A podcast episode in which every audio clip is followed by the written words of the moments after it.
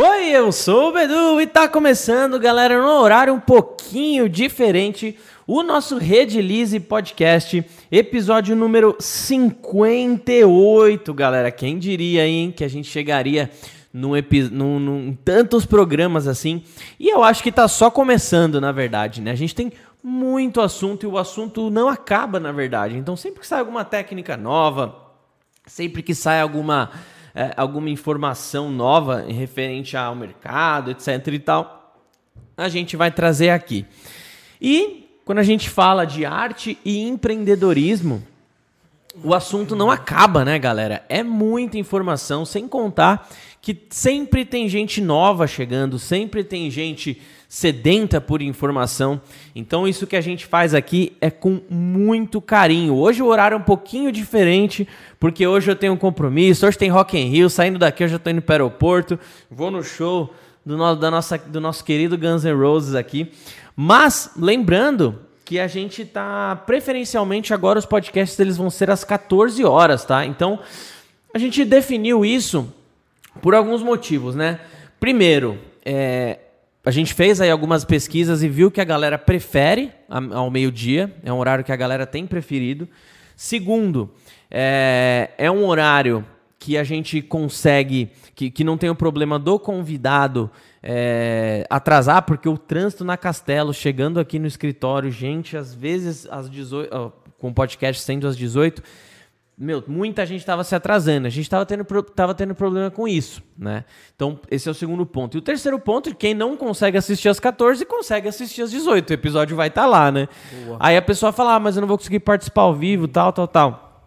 Mas por conta disso, o que, que a gente faz? Sempre a gente abre para vocês mandarem perguntas antes, seja lá no nosso grupo do Telegram, e seja no nosso Instagram. A gente abre um box para vocês mandarem perguntas. Hoje não foi diferente.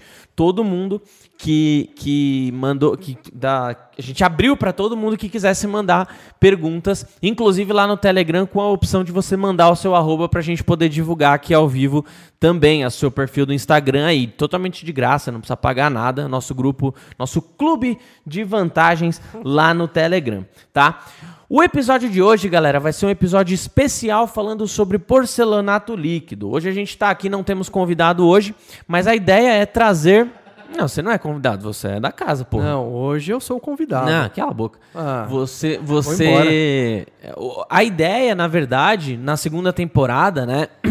A partir do ano que vem, é trazer mais episódios falando especificamente de assuntos e não de convidados, não entrevistando convidados. Claro, ainda temos muita gente para chamar, inclusive tem pessoas que a gente quer que volte aqui, mas a gente quer trazer também podcasts, né, de forma podcast raiz, né, que não necessariamente tem um convidado e sim é um assunto em específico. A nossa ideia é ano que vem ter mais episódios assim, talvez um por mês, pelo menos, episódios falando de um assunto em específico, tendo um especialista aqui ou não, mas a gente vai sempre debatendo aí com vocês. Deixa o seu like, tá, galera? Eu tava falando aqui em off com o Gui há pouco que é chato ficar enchendo o saco de vocês para dar like, mas é impressionante a diferença de entregabilidade do YouTube nos vídeos que tem mais likes para os vídeos que tem menos likes. Então, assim, é meio que necessário para que esse episódio, para que esse podcast se mantenha vivo, que os episódios eles batam pelo menos 100 likes enquanto tá ao vivo, é tá? Então, por favor, já deixa o seu like aí, você que está assistindo, se não deixou ainda, deixa, não esquece desse like, tá? Acho que não tem mais nem. Ah, um outro recado, no final desse podcast a gente vai passar um cupom de um cupom, na verdade, e que só o pessoal do Telegram tá sabendo o que que esse cupom vai dar tá bom? Eu vou soltar no final do episódio aqui. Só a galera do Telegram sabe qual que é o benefício exclusivo que esse cupom vai dar, tá bom? É, é, no site, cupom de desconto. Não, não tem outra opção, né? Ó, aqui aí, ó. Bom, então vamos começar. Fabião, obrigado aí por participar mais uma vez. É um horário um pouquinho diferente. Fabião acabou Boa, de acordar. Acabei de acordar, mano. Tive que passar maquiagem para não parecer que. É brincadeira, viu? Que é uma... Passou maquiagem sim. Não, mas eu, mas eu não vejo, eu não vejo problema, eu passo às vezes, é porque eu é. Mas é brincadeira que ele acabou de acordar ou que ele passou maquiagem? Não, é os dois. As duas coisas. Valeu, Bedu, brigadão aí. É, eu quero, por favor, com gás. Please. Tá quente, água com gás quente. Ah, tá boa, tá ruim, mas tá bom. É, brigadão aí por, por a gente estar aqui hoje para falar de um assunto bem específico. A gente não vai ficar muito de rodeio, não, porque quem está interessado realmente em saber sobre as resinas epóxi em aplicação em pisos é hoje, cara. É hoje. E assim, é, o papo de hoje vai agradar muita gente e vai desagradar muita gente também. Se você que está vendo aí o pod é, tiver uma dúvida, tiver um, uma crítica também, pode colocar aí, uma crítica negativa, é, algo positivo para melhoria também. É, o que a gente sempre fala, a, em aplicações de resinas, não tem uma ciência exata, tem a ciência química, que é exata, mas para nós artesãos ali, na aplicação, não tem uma regra específica. Porque se a gente é, limitar isso, falar, ó, tem que ser assim, a gente tira o poder de criação da galera. Porcelanato líquido, as resinas no piso, é, é uma parte artesanal. Né? É você fazendo uma pintura ali. Então, assim, é, se quem está assistindo tem técnicas diferentes de aplicações, que pode discordar da, dos passos que eu vou falar aqui, tudo bem. Coloca aí quais, quais são as suas técnicas uh, ah, para o Gui ler, né? E a gente também avaliar, né? O que pode ser bom nessa técnica, o que pode ser ruim, é, porque o porcelanato líquido é sempre uma melhoria, é sempre um, é, um, um desenvolvimento, porque é um produto tão novo ainda que nem normas técnicas existem para eles como Sim. piso. É, o, o, Existe uma ciência por trás da, da, da, da preparação do piso, né? Para você Isso. fazer uma aplicação, seja de tinta ou seja de resina, né? Uhum. A, até a, uma, da, uma das pessoas aqui que a gente já recebeu no podcast, que hoje é candidato a deputado federal, mas que ele é dono de uma das maiores empresas de revestimentos em pisos epóxi do Brasil, talvez a maior do Brasil, a Solepoxy, né? Uhum. Eles têm, eles tinham, pelo menos não sei se hoje a gente não chegou a falar sobre isso, não pode, mas eles, eles têm cursos é, ensinando preparar o piso. Uhum. E é muito louco isso, né? Porque isso faz toda a diferença. Vamos falar mais sobre isso daqui a pouquinho.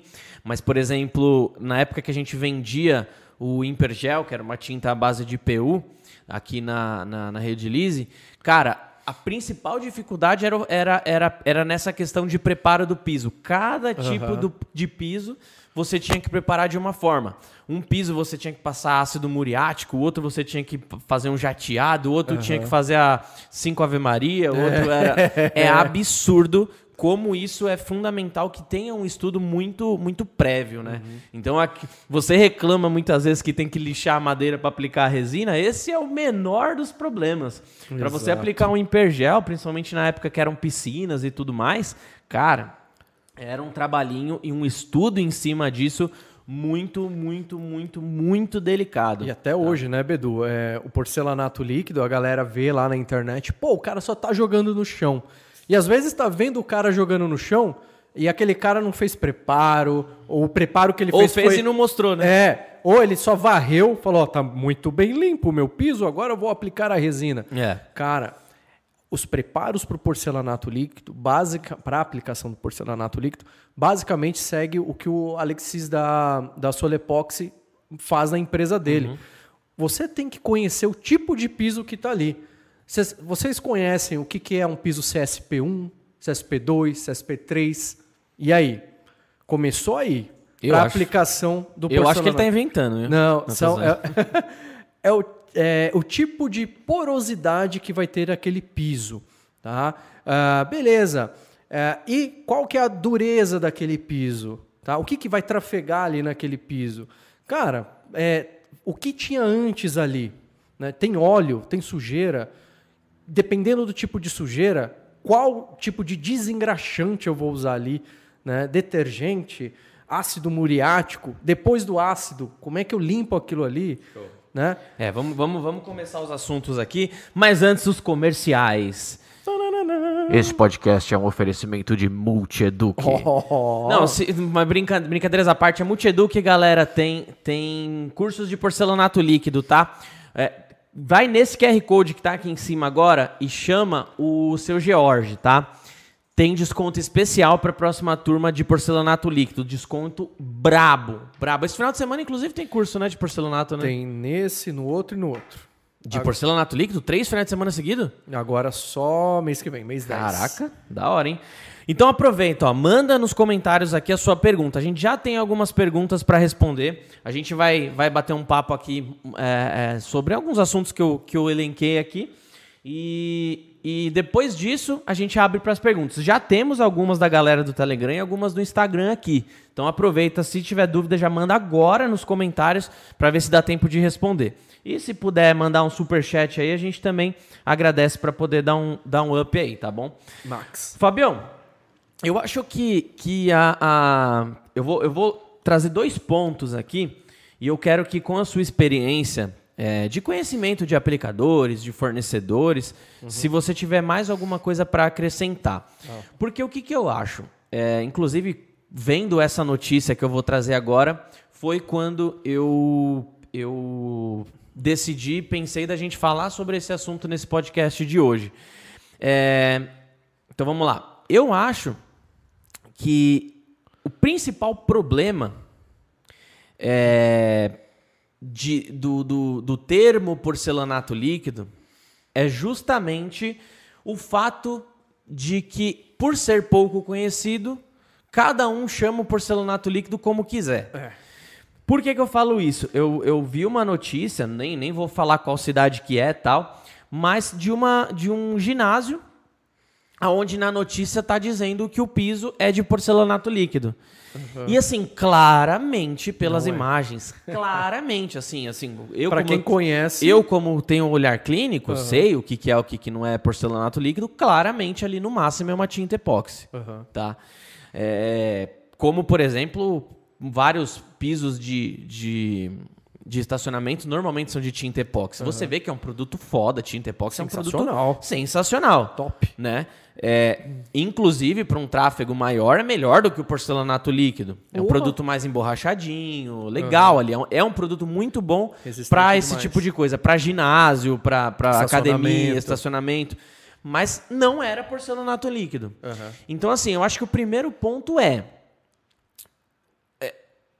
o que, que é e o que, que não é porcelanato líquido. Tem que ficar Aham. muito claro isso na cabeça das pessoas. Esse é o primeiro ponto. E aí eu quero que você discorra sobre isso. Tá. E o segundo ponto, ainda nessa parte de tipo. É, é, o que é e o que não é porcelanato líquido, eu lembro de uma história onde você e o Bruno, há muito tempo atrás, vocês foram em um fornecedor, um aplicador que vendia a resina também. E aí você chegava lá, até quero que você fale sobre isso. Você chegava lá e falava assim: ó, eu quero um, um vermelho, tipo essa fitinha aqui, vai, um vermelho Ferrari. Ah, o cara tá bom. O cara vai lá pro. cara, Tá bom, vou fazer ali pra você. O cara vai lá pro fundo, pigmenta na hora e de traz pra você a resina pigmentada. Putz, só Deus sabe o que, que tem ali dentro. Porque tá pigmentado. Então, por isso que a gente faz questão de vender a resina transparente. Pra você ter certeza, pra você atestar que aquilo é um produto totalmente puro, totalmente epóxi. Agora, o cara pigmentou, ele foi atrás, nem mostrou pra você como que ele pigmentou. Eu vou O contar cara, disso. pode, o cara pode ter enchido de carga, velho. Não, foi o Né? que fez. Então, assim, esse, na minha opinião, assim, eu acho que esses, não, esses são os principais pontos de, de, de que, do, primeiro, do porcelanato líquido ter sido um boom e hoje está mais estável. Muitos aplicadores estão hoje, os bons ficaram. Mas eu só não acho que cresceu mais justamente por ter muito picareta no meio, infelizmente. Né? bastante. Então discorre um pouquinho sobre isso. Tá, então vamos lá. O que, que é um porcelanato líquido? O que, que a gente pode chamar de porcelanato líquido? Ah, bom, ele tem vários nomes. O primeiro, mais comum, é esse nome, porcelanato líquido. Ah, ah, dizem que esse nome veio, surgi, o produto surgiu em Dubai. Ninguém sabe de onde veio, na verdade, tá? Só sabe que chegou aqui né, e que ah, ah, as pessoas estavam utilizando a resina já existente no mercado nacional de forma mais pura, para que ela pudesse ser aplicada em quantidade e formar uma película lisa e brilhante. Tá? Começou a se chamar de porcelanato líquido. Ah, Na verdade, o nome porcelanato líquido é da, da Baltec, não? Bagulho é, assim? é a- a- as informações mais precisas, sim, são da Baltec, excelente A Baltec, empresa. que nem, o, que nem o Clóvis falou no último podcast, tudo eles chamam de líquido, né? É, um É. produto foda, não tem nem o que falar. Baltec, a manta líquida, Porra! é, tem programa na propaganda na rádio, tudo. Baltec é, demais. Mas tudo eles chamam de líquido, né? Mas para você ver, eles lançaram o produto porcelanato líquido sensacional. Ah, só que eles sempre foram uma empresa top do mercado industrial, tá? Ah, Tem os produtos para atender residências e tal? Tem. Só que quem aplicava são pessoas que sabem como aplicam. Só que quando estourou o porcelanato líquido, Sim. estavam usando o produto deles e de tantos outros fornecedores de forma irregular. Não adianta você vender a Ferrari e o seu cliente não sabe pilotar ela. O cara nunca vai falar que ele não sabe dirigir. O seu produto é que dá problema. Né? Eles vai falar que a Ferrari é que dá problema. Falei legal? Dá um corte, né? É. Então, É, quem usa exemplo de Ferrari sou eu. Pega o seu, velho. Tá bom. Vamos usar ali a minha Brasília. Não, mas basicamente isso.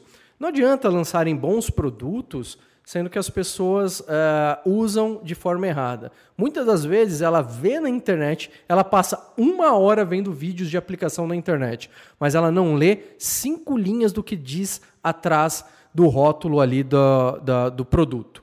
Tá? É, então, e começaram a fazer o quê? A gente sabe que a resina não é tão barata assim. E para baratear ainda mais, o bom e velho brasileiro, ele faz o quê? Ele começou a tirar é, etapas de aplicação. Ele também, além de tirar etapas, ele trouxe outros produtos que só por brilhar, Eu né? vou falar sobre isso da, da questão por- das etapas mais Aham. pra frente. Tá? Só por dar um brilho, ele conseguia passar isso para o cliente chamando de porcelanato líquido. O que acontece é que depois vem o problema. Tá? Ah, não era para aquele tipo de ambiente, foi mal aplicado. É, não importa que tipo de produto ele usou, todos são bons, porém não para aquele conjunto para se formar uma aplicação de porcelanato líquido. São produtos para serem usados em outras ah, atividades, outros ambientes, outras aplicações. É, basicamente, podemos falar que o porcelanato líquido, tá? ou você pode chamar de piso líquido, piso resinado, tanto faz. Tá? Você pode falar o nome que for que a gente vai entender do que, que você está falando. Basicamente, vamos falar porcelanato líquido, é um conjunto de primer, autonivelante e resina de acabamento final. Tá? E na resina de acabamento final é aonde você faz a sua arte. Você usa e abusa ali de cores, imagens, você faz o que quiser. Tá? Basicamente, esse é o conjunto para se formar o porcelanato líquido. Lembrando que é um trabalho artesanal, é, chegou estourando realmente no mercado e não existem normas técnicas para aplicação de porcelanato líquido até hoje. Eu acredito até que só não exista ainda porque fizeram um, um carnaval de coisas erradas né, com o, o porcelanato líquido que assustou É, é. muito o Esse mercado sério. É, esse negócio de carnaval, de coisas erradas, é, é, é doido, né? Porque é, é, como, todo, como tem- teve muita gente que chamou qualquer coisa de porcelanato líquido, produto monocomponente, um verniz, uma resina poliéster, Cimento autonivelante. Cimento. Cara, a galera chamou de porcelanato líquido, principalmente no boom, qualquer coisa. E aí muitas vezes você, isso já aconteceu até no- nos cursos da Multieduc lá, eu já presenciei, do tipo, o cara chega e fala: "Meu, qual que é a diferença desse produto que a gente tá usando hoje pro porcelanato pro, pro resina de porcelanato líquido?" Aí você aí você fala: "Não, é a mesma coisa", só que você fala: "Não". Aí o cara, aí o cara fala assim: "Não, não é possível". Porque muito provável. E aí, normalmente, essa pessoa fala assim: Meu, eu já vi um porcelanato líquido e achei uma, uma horrível, uma bosta. Tipo, riscava, soltava, não sei o que, não sei o que, não sei o que. E por quê? Muitas vezes o cara teve uma. uma A impressão, a primeira impressão. ele teve a ruim. primeira impressão porque ruim, porque ele viu uma coisa que não era de fato porcelanato líquido, né? Ele Às viu na vezes- internet algo super legal, quando ele viu pessoalmente, é isso aqui. Então, exatamente. Às vezes ele chegou na casa de alguém ou, ou viu uma aplicação e disseram que aquilo era porcelanato líquido, ele achou ruim, mas às vezes nem era porcelanato líquido. Então, assim, primeiro que isso é um balaio de gato, né? Esse termo porcelanato líquido é um balaio de gato. Por quê? é um termo que a galera do porcelanato tradicional não curte. Não gosta. Porque Aham. é um termo que a galera da resina também não curte. Então é um termo que ficou ali meio que sobrevoando, porque, tipo, ninguém não agrada a ninguém, só que é um termo extremamente popular. E aí a gente acaba é, sendo obrigado a, a usar, né? Mas. Então, até, até tinha anotado aqui, justamente as pessoas muitas vezes têm essa primeira impressão é, de, de ser um produto ruim, porque o exemplo que eles tiveram, de fato, não era um porcelanato Exato. líquido, né? Exato. Então, é, é- isso é bem delicado. Mas conta aí a, a sua experiência que você teve com o Bruno, inclusive, aquele desse cara aí. Bom, é, foi inclusive bem no comecinho, quando eu conheci a Rede Lise, né? Que eu comecei a, a fazer alguns trabalhinhos juntos com a rede. Aham. Aí eu soube, né, que tinha um cara numa cidade aqui próxima, né, ali pro sentido algum lugar de São Paulo, que estava detonando na venda de porcelanato líquido já colorido, já pigmentado. E isso era uma novidade, porque até então todo mundo tinha que pigmentar. E eu estava começando também ali, né? Desculpe, Esse toquezinho muito de tio, né, mano? Desculpa. Oi, meu amor, eu tô ao vivo aqui, ó, o tio Bedu Esse aqui, toque- E aí, Dudinha? Ela tá com vergonha. Depois eu te Esse ligo. aí, ele- Beijo. ele- sabe quando você entra num site? Sabe quando você entra num site é, e aí você tem que declarar que você tem acima de 18? quando você vai colocar esse esse esse toque, você tem que declarar que você tem acima de 90.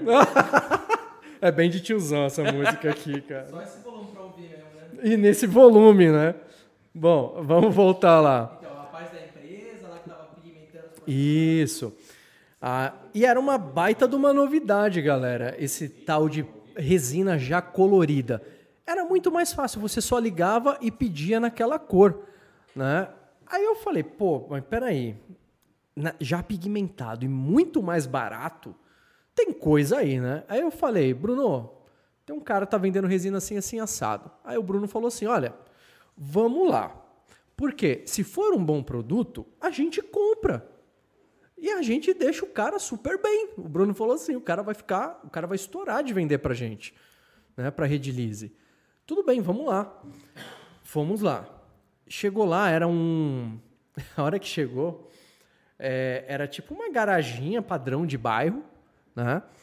E a gente entrou assim, parecia antigamente, eu sou mais velho que você, aquelas docerias que você entrava, bem aquele cheiro de, de coisa velha, antiga, né? Rodava lá aquele balaio de, de bala lá. Cara, a gente entrou. Quem me recepcionou foi uma mulher, que é a esposa dele.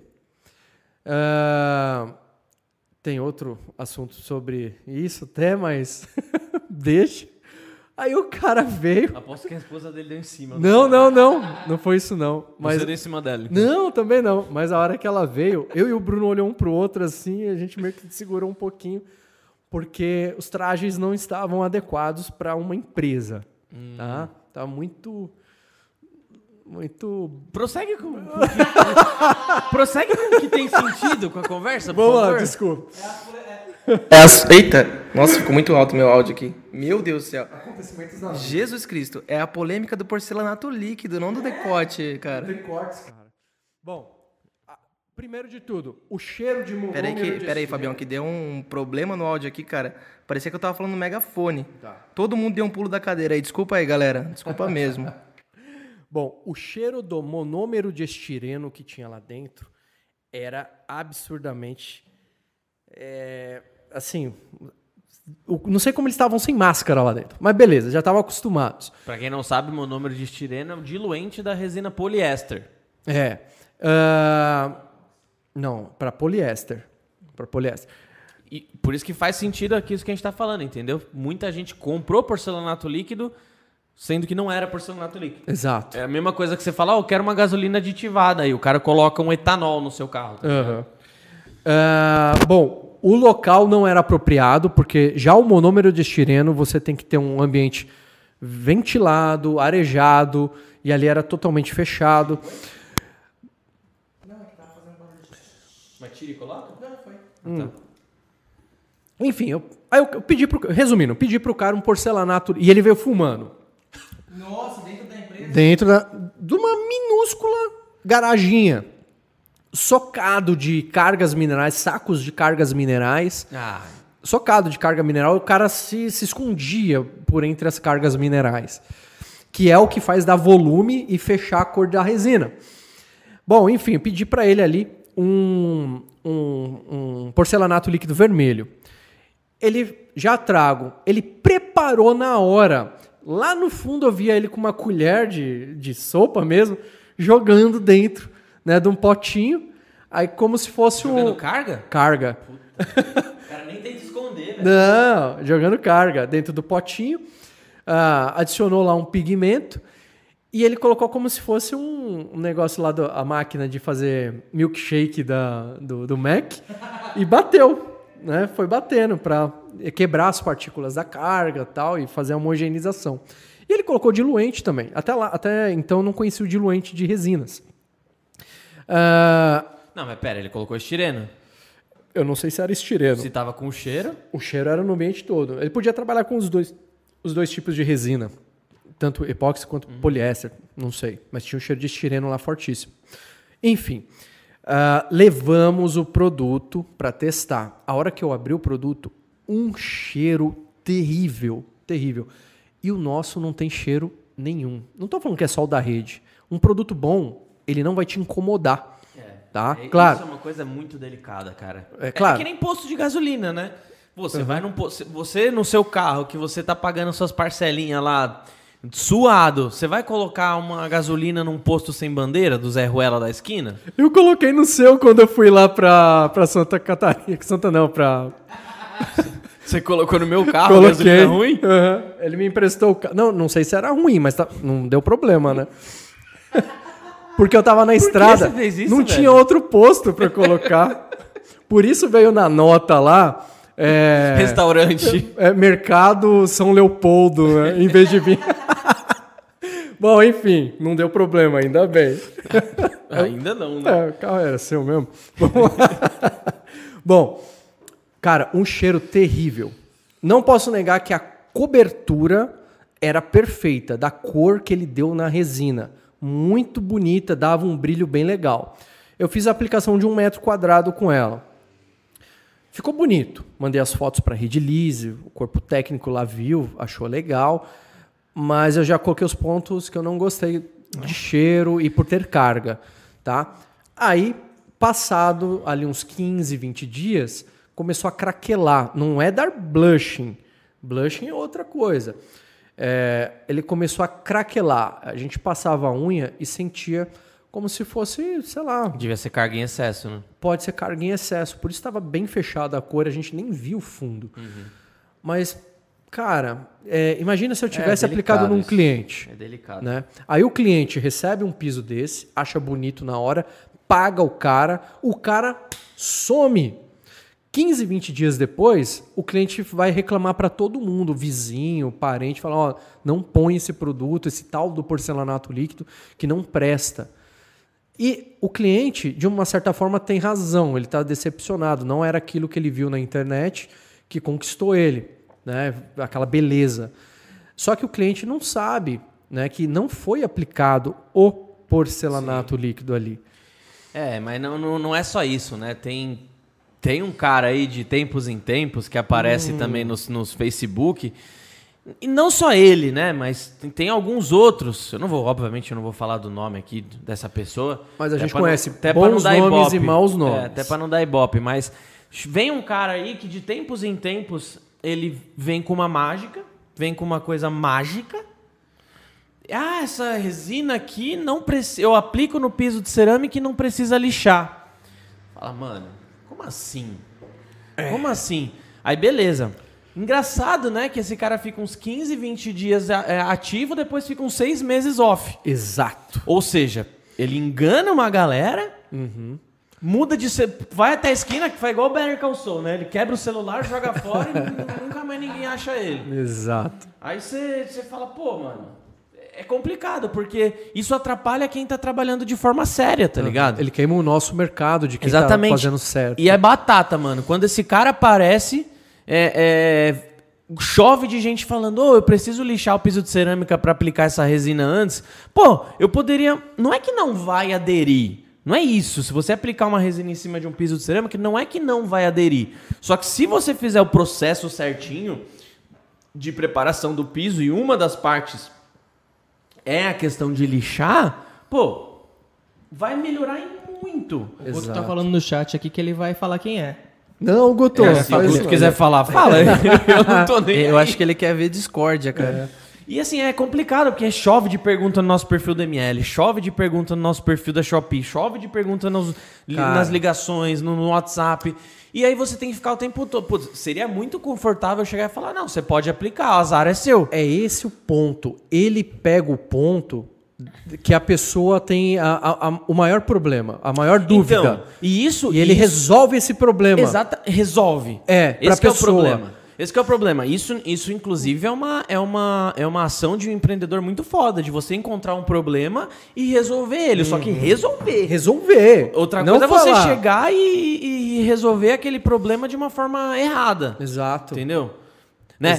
É- é- é- eu sempre gosto de, de carro de corrida, né? Você tá com você tá com um carro de lá em Interlagos. Você tá sem pneu no seu carro. Chega um cara, ó, tenho a solução do, do, do seu carro aqui. O cara traz um pneu de, com uns cravão de, de, de trilha. Você vai andar? Vai. Mas- Só que você não vai ter o mesmo desempenho. Exato. Ou seja, é, é, fazer o preparo do seu piso, todo aquele passo a passo que a gente que a gente que a gente sempre fala, e até vou entrar nesse assunto é, já agora, né? É, você seguir o passo a passo do piso, ele vai te evitar um monte de problema a longo prazo. Não é que você aplicar um- uma resina agora aqui no chão Já vai soltar. já vai soltar. Não, só que a longo prazo, né? Problemas ali de desplacamento principalmente. Isso é a longo Cara. prazo. Então, assim, muitas vezes alguém pode chegar com um produto maravilhoso, um, um super produto, na hora você aplica e fala, ah, ficou legal, mas e a longo prazo? Né? É a mesma coisa, chega uma montadora aqui, traz um carro com quatro, cinco vezes mais barato que um carro popular ali, e você fala, pô, vou comprar. Mas aí você pega com 10, 15 mil quilômetros, o carro já tá caindo aos pedaços. Exato. Entendeu? Então não existe milagre. Eu a queria- matéria-prima é a mesma para todo mundo. Eu, né? como cliente, a primeira coisa, eu também vou perguntar: ô, o que, que precisa fazer aqui? Ah, precisa lixar? Que chato. Tem Exato. alguma forma de não precisar lixar?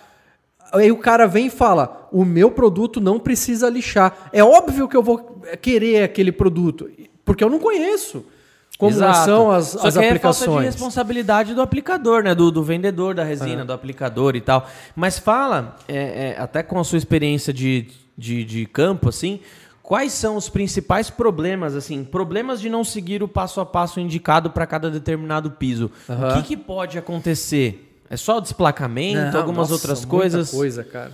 Muita coisa. Ah, primeiro de tudo, o, o aplicador.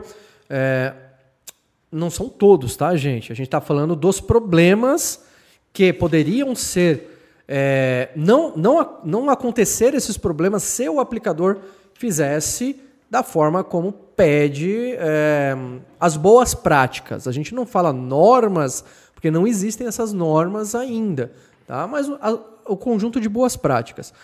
Ele, por se tratar de um produto relativamente é, mais caro, ele tenta economizar demais no produto. Então, ao invés dele usar aquela quantidade por metro quadrado, ele vai diminuir, às vezes, pela metade aquela quantidade por metro quadrado. Isso vai ocasionar, num piso muito mais fino, menos resistente e, por ter baixa qua- quantidade de material, vai aparecer muitos detalhes. Vai parecer que alguém chegou e fez muitos apertõezinhos. O que, que são esses apertõezinhos, esses buraquinhos na resina? São o que a gente chama de celulite de resina. Parece, um, parece uma coxa cheia de buraquinho. É falta de produto. Ali já indica falta de material na, naquele, na, naquela aplicação. Então começa a dar aqueles buraquinhos. Ah, existem partes que a resina não vai conseguir fechar totalmente, também por conta da falta do material. Se tiver qualquer é, desnível, se tiver qualquer desnível naquele ambiente, a resina não vai conseguir cobrir aquele pequeno desnível. Por quê? Falta material também. Então, assim, esse é um dos primeiros problemas que a gente vê, porque o, o cara ele não quer perder aquele orçamento, ele quer fazer. Mas ele acaba comprando menos material, o que vai ocasionar esses primeiros problemas.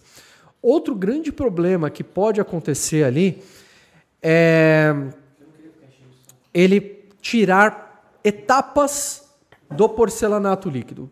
Mas como assim etapas? Não é um produto só que vai e joga ali em cima e resolve tudo? Não. O porcelanato líquido ele é composto de alguns produtos, etapas. A primeira de todas, a, a mais antiga, que se trabalha até hoje também, que é o que? O primer. Qual é a função desse primer? Pô, tem caso porcelanato líquido, eu não lembro de ter comprado esse primer. É, cuidado. O primer ele vai promover a aderência entre o piso antigo e o piso de porcelanato líquido novo. Não só isso, ele vai começar a pré-nivelar o seu piso e também uma das suas principais funções é, é bloquear a umidade ascendente, a umidade que vem de baixo para cima. Não só isso, também de cima para baixo é muito bom, principalmente para quem tem é, apartamento. O seu vizinho lá embaixo agradece muito, porque não vai dar vazamento né? no andar de baixo. Além Mas de ser o, um piso muito leve. O primer, assim, a gente sabe que é fundamental também você, você aplicar ele, se for térreo a sua aplicação... Isso é obrigatório. Se for térreo, assim, se não tiver primer, vai dar ruim, cara. Uhum. É impressionante. Isso é obrigatório. É, se der algum problema que for levado para a justiça, a primeira coisa que o juiz vai perguntar ali é o seguinte: Meu caro aplicador, qual foi a primeira etapa que você fez ali no piso? Aí você vai falar ali: Ah, fui com o alto nivelante e depois o piso final. Sabe o que vai acontecer? Perdeu. Porque toda a área térrea, aquela que vai ter o contato com o solo, obrigatoriamente tem que ter um primer, tá? Obrigatoriamente. Ah, agora vai ter o primeiro andar, segundo andar. Ali já é uma questão de estudo, se é necessário ou não, tá? Legal. Bom, segunda, segunda aplicação, o segundo passo é o autonivelante. Qual a função do autonivelante? Como o nome já diz, ele vai é, autonivelar, já corrigiu que veio o que o primer veio ajudando já a pré-nivelar. O primer ele não tem essa função de nivelamento, então ele vai ficar irregular. já nivela alguma é, coisa. Mas já começa a ajudar uhum. o amiguinho que vai vir em cima, tá? Que é o autonivelante. Aí o autonivelante vai nivelar, vai deixar aquela camada lisinha, bonita. E o autonivelante ele é composto por cargas minerais. Essas cargas é, são diferentes tipos de é, cargas, pedrinhas moídas, que elas vão formar como se fosse um Tetris. Cada granulometria delas ali, uma encaixa sobre a outra e dá resistência ao piso. É o que dá a resistência. Não só a peso, mas também a arrastos, forças mecânicas uh, grandes que podem acontecer ali em cima. É o que vai garantir que o seu piso vai ficar ali. Tá? Você pode pigmentar esse autonivelante para agir como fundo base para quem agora? Para resina de acabamento final. Pronto. Chegou ali, meu amigo. Aí é a sua arte. Se você vai fazer colorido, se você vai fazer incolor, se você vai colocar um adesivo, a foto do filho, a foto da sogra ali na, no seu quarto, não interessa. Time ali é com você, é a sua arte, tá? Mas tem gente, Bedu, que mata o primer, mata o autonivelante e vem só com a resina de acabamento O autonivelante eu não, não vi se você falou agora no finalzinho, desculpa, mas ele também ele dá uma base, né? De cor para para cor Isso. seguinte, né? Então assim, é muito, se você aplicar só o primer, por exemplo, e aplicar depois a resina final ali, né? é, com certeza em algum ponto você vai ver o amarelinho do primer embaixo. Então o autonivelante, ele vai fazer você economizar. Você fala assim, putz, mas eu vou gastar muito em, se eu for aplicar o, o autonivelante também, né? É, mas não, na verdade o autonivelante vai fazer você economizar, porque ele é um produto mais barato do que a resina epóxi final, né? A resina 100% transparente. E é um produto que se você não aplicar ele, depois você vai ter que aplicar mais camadas da resina epóxi Exato. transparente. Então, é uma economia burra, se você quiser pular o autonivelante, tá? Uhum. Então isso tem que ficar tem que ficar muito claro, Boa. tá? Isso aí. Que já podemos ir pro próximo assunto? Podemos. É que se eu falar esse Mas, cara, olha só. Eu tô vendo. Tá da hora que a galera em 47, deu um pico aí de É, 50. galera, não esqueçam do like, hein, ó. Daqui a pouquinho o Gui vai colocar um avisozinho na tela pra não ficar enchendo Caraca. o saco. Mano, meio-dia a galera A galera tá almoçando. aí. Bom almoço aí pra Bom vocês. Eu almoço. não almocei pra poder estar falando É. com vocês, então deixa o like aí. É, mas me convida aí. pro almoço aí. Quem é de Barueri, região, eu Temos- ainda não almocei, não. Temos que bater os 100 likes enquanto estiver ao vivo. É, é a meta, assim, para o vídeo poder ganhar força, tá? Então não esqueçam.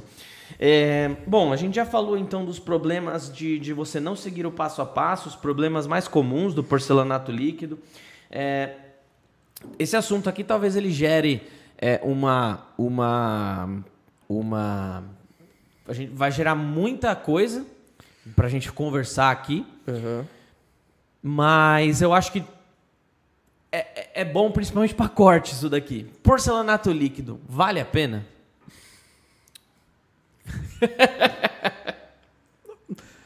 É o que você quer? Então vale. É, você vai ficar feliz em ter em casa?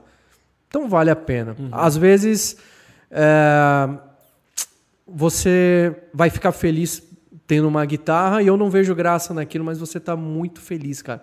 Isso é o que vale. Para mim, talvez uma guitarra não é o, o que eu gostaria de ter agora, tá?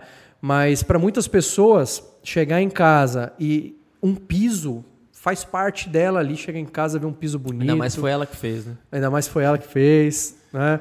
Ah, aquele brilhando, aquele brilho diferente. É um brilho diferente que tem. Então, assim, é, vale a pena. Se é o que você quer, sim. Mas a gente fica muito chateado se você acabar trazendo um mau profissional para aplicar e você, a hora que você vai tocar sua guitarra ali, ela faz e, e para, né? Quebra o braço dela ali. É, a, a minha, a minha sugestão é que assim. E até uma sugestão que o Clóvis deu também na, na semana passada. O Clóvis foi na quinta passada, né? Foi semana passada. E assim, o que eu diria, não coloca o porcelanato líquido na casa toda. Uhum. Porque eu acho que pode ser um piso que cansa um pouco. Aí é que tá. Eu já não acho. Ah, Mas mano. cores, é, cores claras. Sim, se for num consultório, alguma coisa assim, beleza. Se for em casa, o que eu normalmente recomendo é, meu, faz um banheiro. Porque aí você faz um efeito especial para aquele banheiro ali, um, um marmorizado, um adesivado, Aham. um efeito 3D ali, né? Tipo, de golfinho, de mar, de não sei o quê. E muitas vezes pode ser bom, mas eu acredito que a longo prazo possa cansar. Você não cansa, por exemplo, do- com a mesma imagem da sua área de trabalho do celular? Imagine você ter uma imagem de um puta golfinho na, na sua, na sua, no seu banheiro. Te olhando toda 10 vez lá. anos com, aquela, com, com aquele golfinho. Aquela carinha de cagando. bobinho dele olhando pra você, né? Então, assim, eu, eu recomendo, assim, escolher alguns pontos específicos para você aplicar, né? Mas, assim, questão de valer a pena é uma questão muito muito relativa, que nem você falou, né? O que, que é valer a pena, É. né? É, vamos supor, é um banheiro que você... Se eu aplicasse... Eu, que sou um cara que, que não tenho tantas, tantas habilidades manuais, assim... Se eu fizesse um piso na minha casa, eu ia ficar com baita orgulho dele, né? Ia ser que nem você falou, ia ser um negócio que, que, que ia ser muito diferenciado pra mim.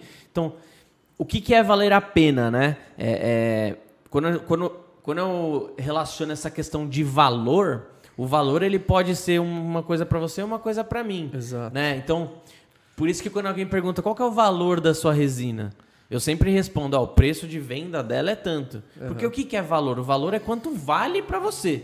É diferente de preço. O preço, o custo daquele produto, pode ser uma forma de traduzir esse valor. mas não é só isso que diz o, o, o valor daquela coisa, Exato. entendeu? Entendeu o que eu quis Aham, dizer? sim. Então, tipo, é, é- por exemplo, a gente compra uma ração pro nosso cachorro mais cara.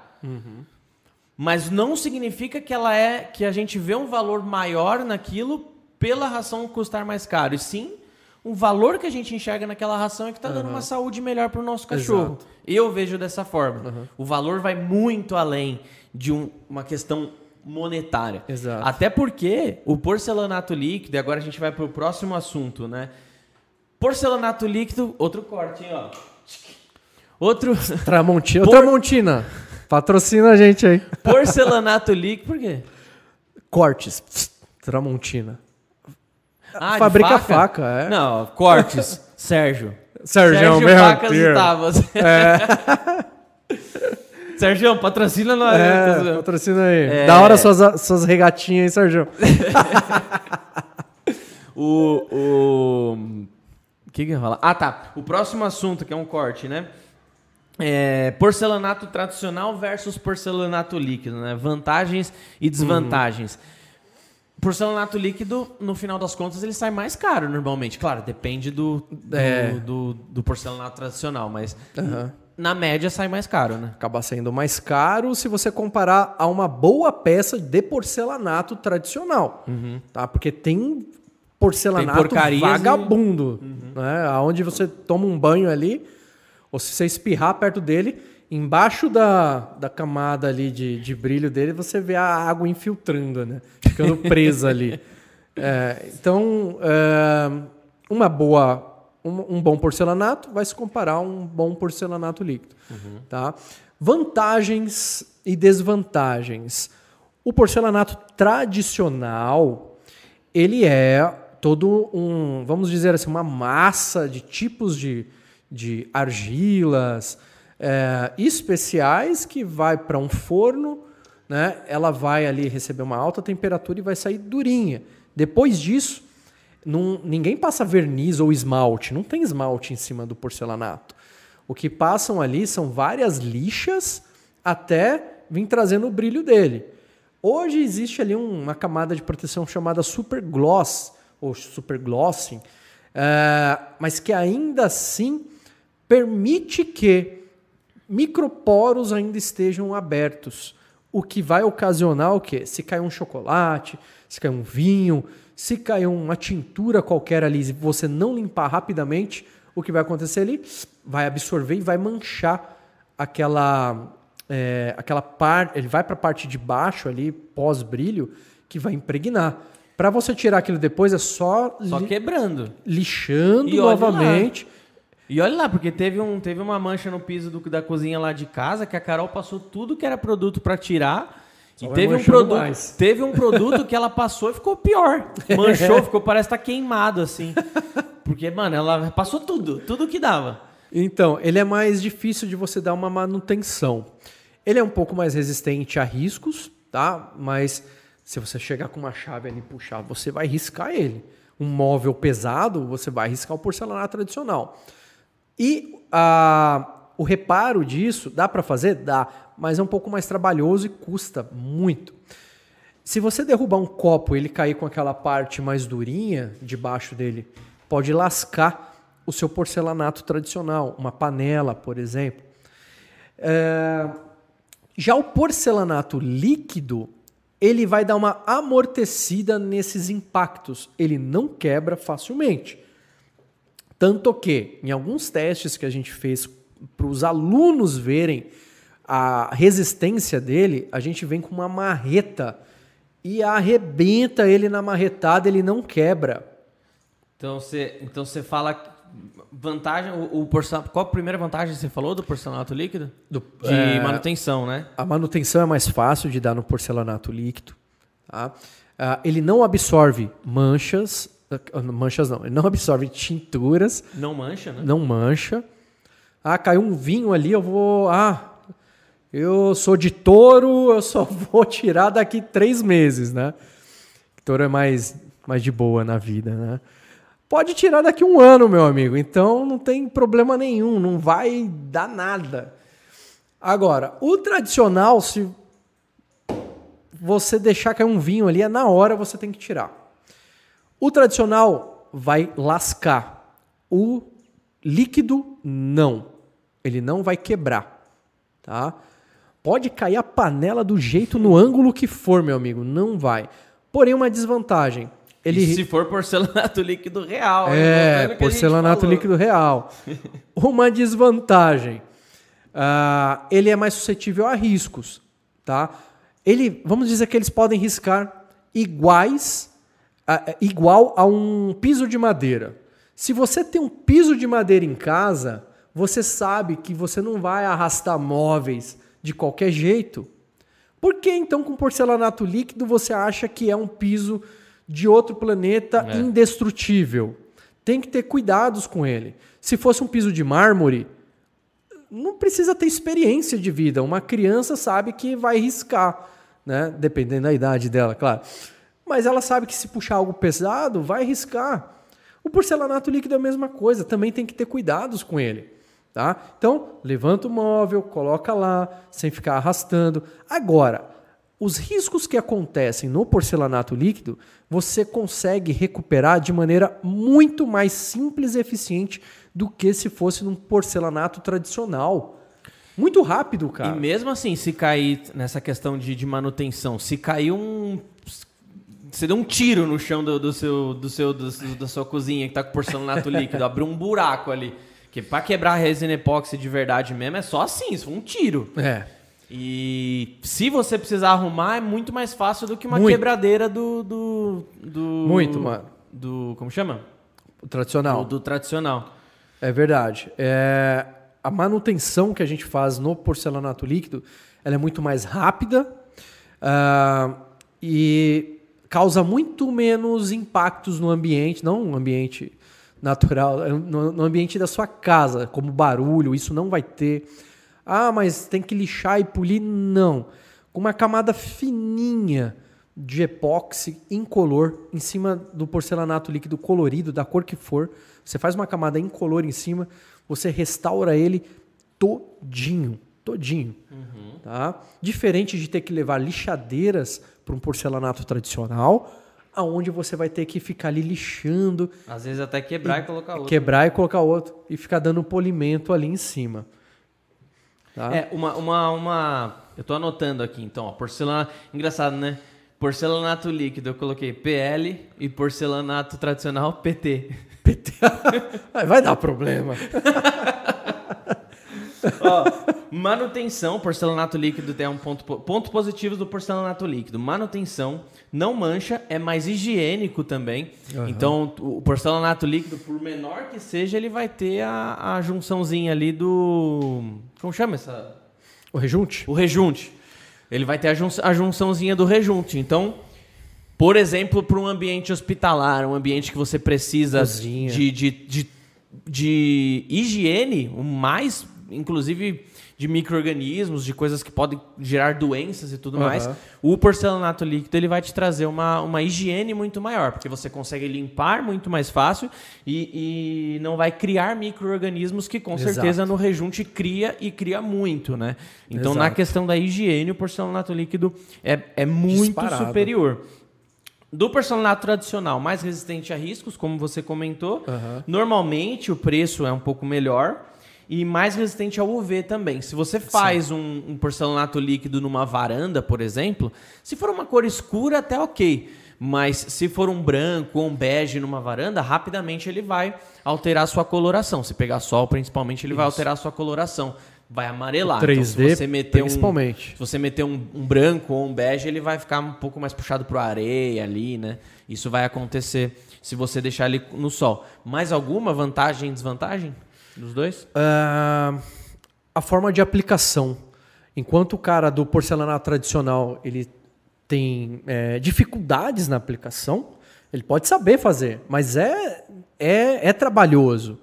Né? Ele a aplicação tem que, do porcelanato líquido é mais fácil. É, ele tem que ficar ali é, cortando, ele tem que ficar ajoelhado, ele tem que fazer argamassa, ah, ele tem que ser muito preciso nas junções. Uh, é trabalhoso, é pesado, né? cada peça daquela é pesada. Uh, é difícil. E é lindo. né? É lindo o, a aplicação do porcelanato tradicional. Eu, eu adoro. Sim. Mas a aplicação dele é mais árdua. Já a aplicação do porcelanato líquido, não. Tá? Ela é mais simplificada. Mas antes da aplicação, para ela ser simplificada, você só precisa ir ao local para fazer uma avaliação daquele ambiente, para você ver se realmente é da forma como o cliente falou para você. Porque o cliente fala: "Não, pode vir. Tá perfeito para você aplicar aqui". Você chega lá, tá uma nhaca, né? Um desnível dessa forma, uma ladeira uh, cheio de buraco, muita coisa para resolver. Né? Aí você vai acabar perdendo é, mais dias de serviço lá. Então tem que fazer um checklist antes para você poder simplesmente chegar com a resina e derrubar ela e vir trazendo. Tá? Uhum. É, a aplicação é muito mais simplificada.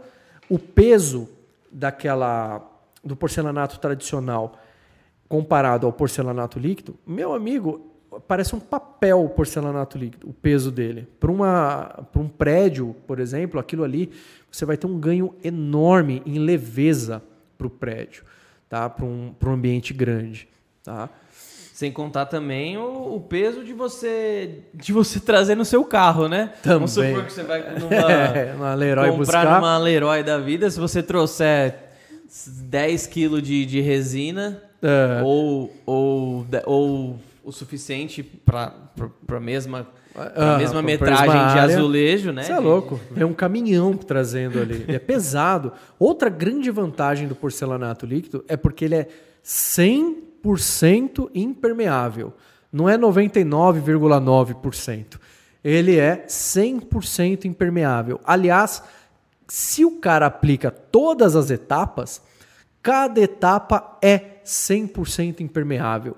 Então ela é 300% impermeável. Primer, autonivelante e a resina de acabamento final. Tá? Aliás, existem hoje uma nova maneira de fazer aplicação, que é um novo produto, que é onde você ganha é, tempo na aplicação, você ganha alguns dias e ganha também na parte é, do orçamento. Acaba saindo um pouquinho mais barato, que é um produto 2 em 1, um, que o pessoal chama de é, sistema PA, né? Sistema... O pessoal chama. Ele que inventou o nome. sistema PA. O que, que é o PA? Não é isso aí, não. Vai, continua. Pode? Ah, tá. Vamos lá. Não é isso, não. Primer e autonivelante. É o shampoo 2 em 1. Um. São, é um produto com os dois é, a, os dois componentes, ou seja, você aplica de uma só vez essas duas etapas em uma aplicação só, tá? Mas a gente pode falar mais para frente dele aí. É perfeito, aquilo que o, que o Fabião falou, repetindo, alto nível, primer e alto nivelante são os dois passos antes da resina. Uhum. O sistema PA é o shampoo e condicionador, dois em um. shampoo e condicionador, Exatamente. shampoo para careca. Então, porcelanato líquido, vantagem. Ó, o, o, galera, quem tá no chat aí, manda pergunta. Se não mandar pergunta, só manda um tô aqui pra gente saber quem tá aí, pra gente daqui a pouquinho mandar um salve. Mas tá da hora o chat, e, hein? E manda, manda nos comentários aí as Caraca. perguntas. Vou terminar os assuntos que eu elenquei aqui e vamos abrir para as perguntas que tem bastante coisa. É, então vamos lá. Pontos positivos, vantagens do porcelanato líquido. Manutenção, não mancha, mais higiênico, facilidade de aplicação, peso, é impermeável.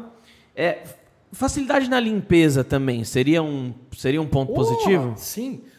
O porcelanato tradicional é, não é todo produto que você pode usar nele. Uhum. Ele, se forem produtos que contêm ali uh, algum tipo de tintura nele para dar uma corzinha no produto e tal, pode acabar ficando ali no seu porcelanato tradicional, tá? Além, é claro, é, de produtos mais agressivos que podem vir tirando o brilho dele, tá?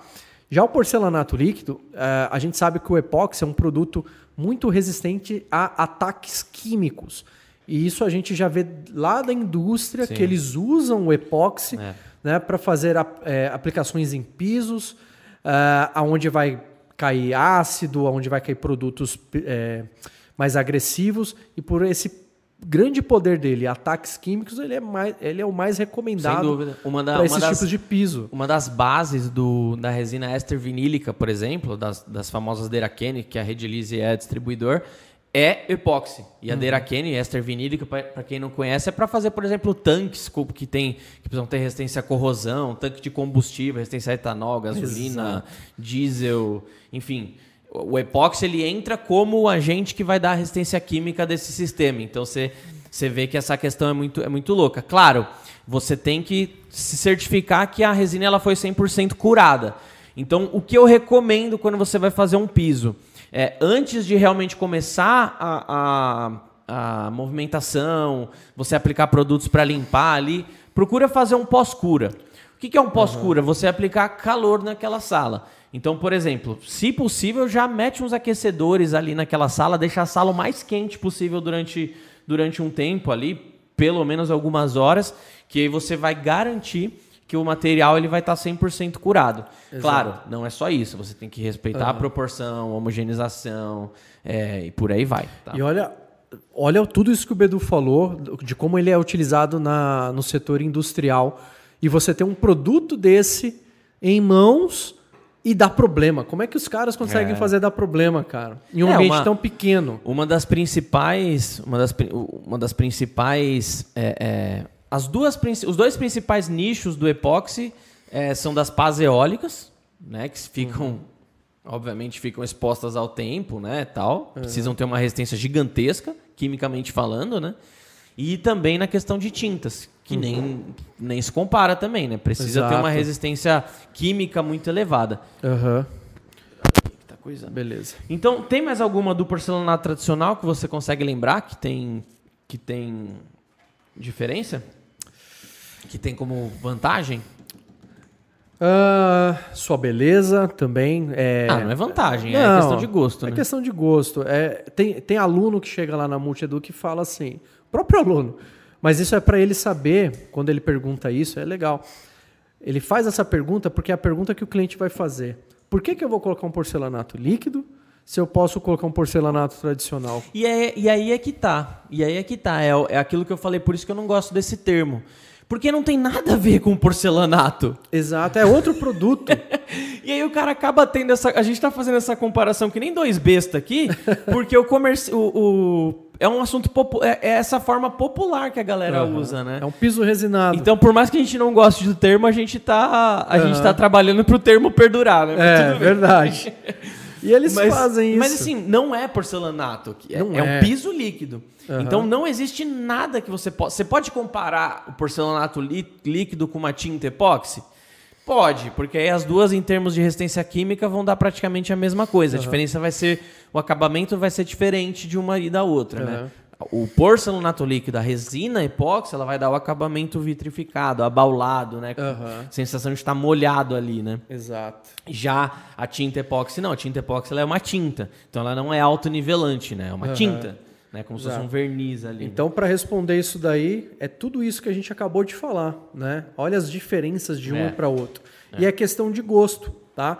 Assim, o porcelanato líquido nunca veio para tirar o lugar de nenhum outro piso, para acabar com outro piso. É só assim. Eu tenho cerâmica, eu tenho piso de madeira, eu tenho piso é, é, é, cimento queimado. Qual você quer? E você escolhe qual você quer, o que você vai se sentir feliz em ter ali.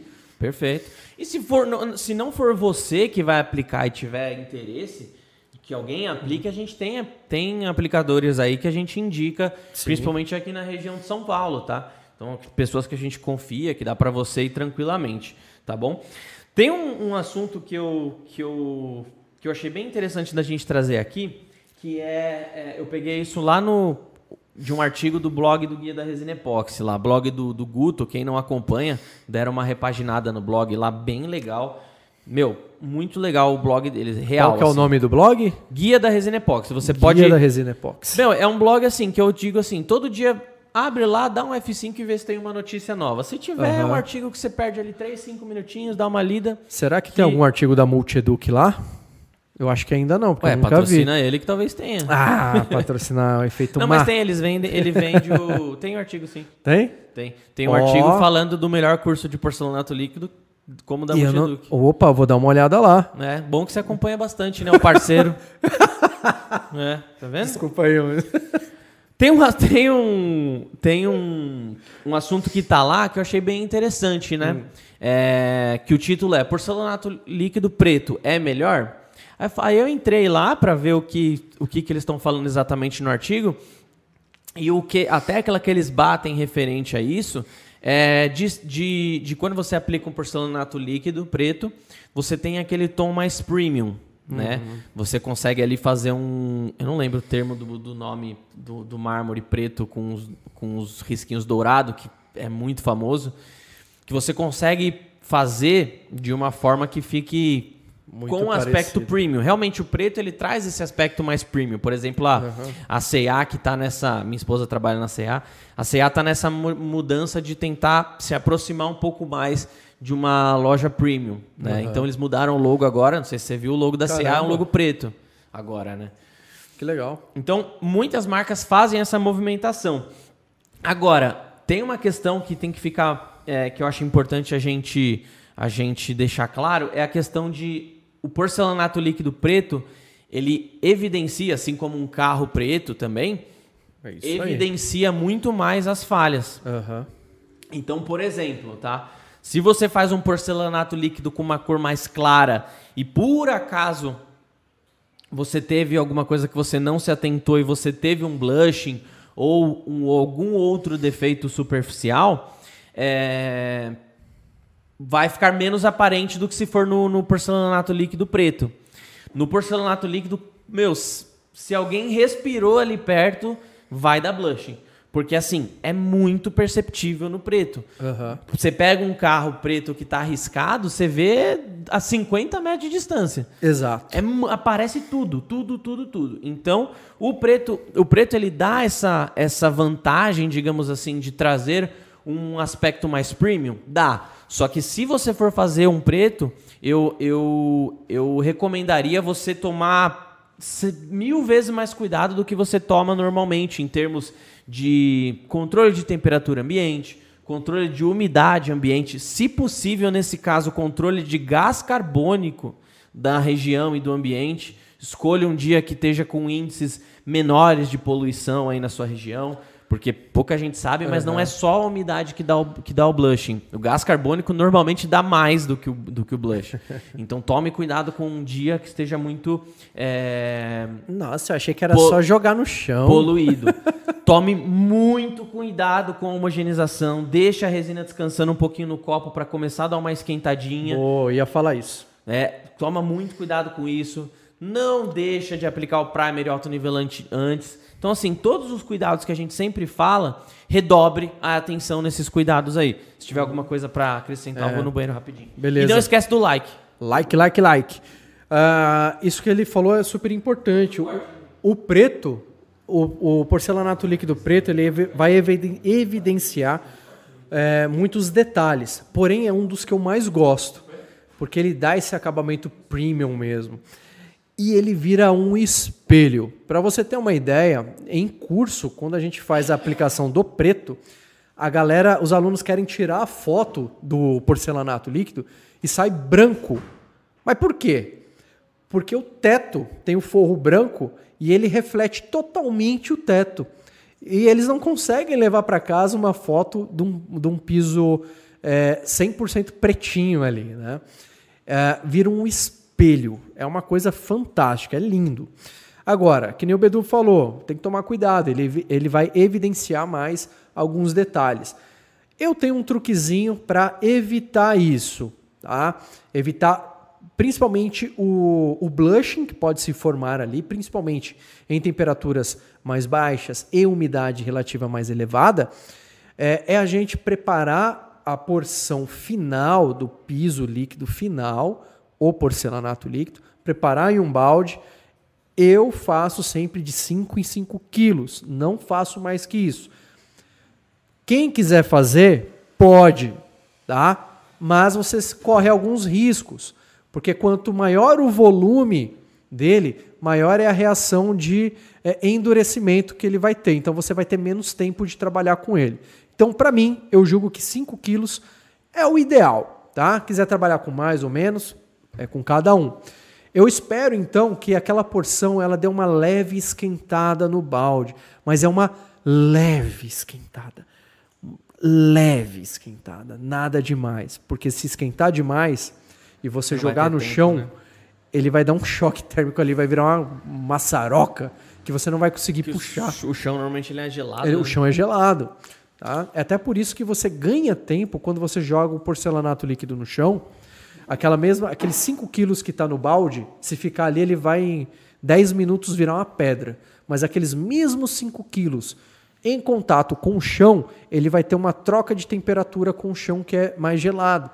Então, por quê? Porque aquela mesma quantidade em volume que está no chão, ela está numa é, uma espessura fininha.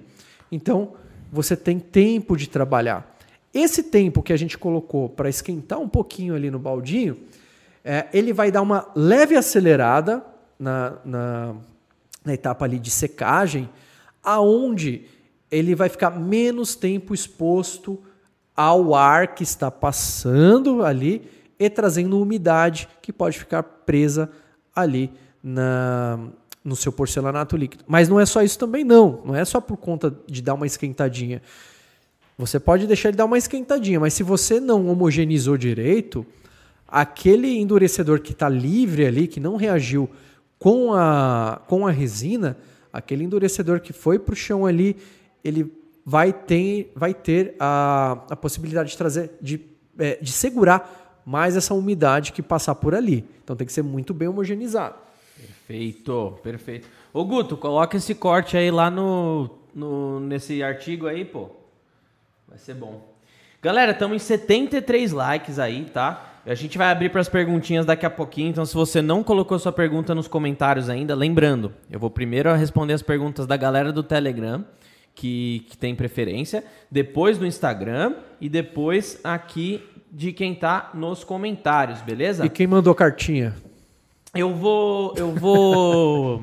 uma, uma coisa que, eu- que eu acho interessante, é, é, que eu sempre recomendo, é prefira aplicar no contrapiso. Ah, né? esse é o piso Porque maravilhoso. No, porque é. no, o contrapiso é o, é o mais. É o mais simples de você preparar. Qual que é o E preparo? o mais seguro. Fez o contrapiso, aguardou 30 dias, 28, 30 dias É. ali para ele secar 100%.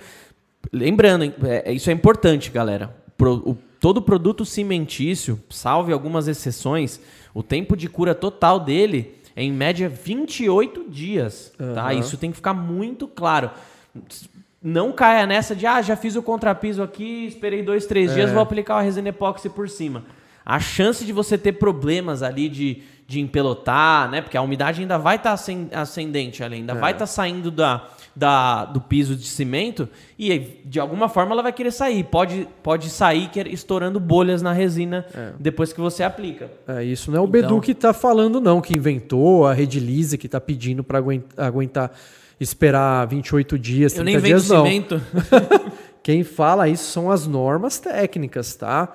De pisos cimentícios, não de porcelanato líquido. Até para você colocar num, num, num piso cimentício é, porcelanato tradicional, madeira, para você colocar é, o piso comum da sua casa, você tem que aguardar esse período.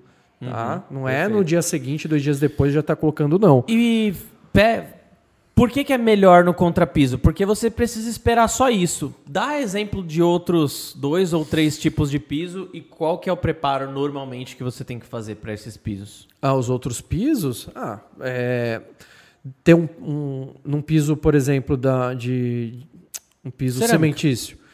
Ele, o piso anterior ali, ele tem que estar bem preparado, bem desempenado, né? É, bem não muito liso.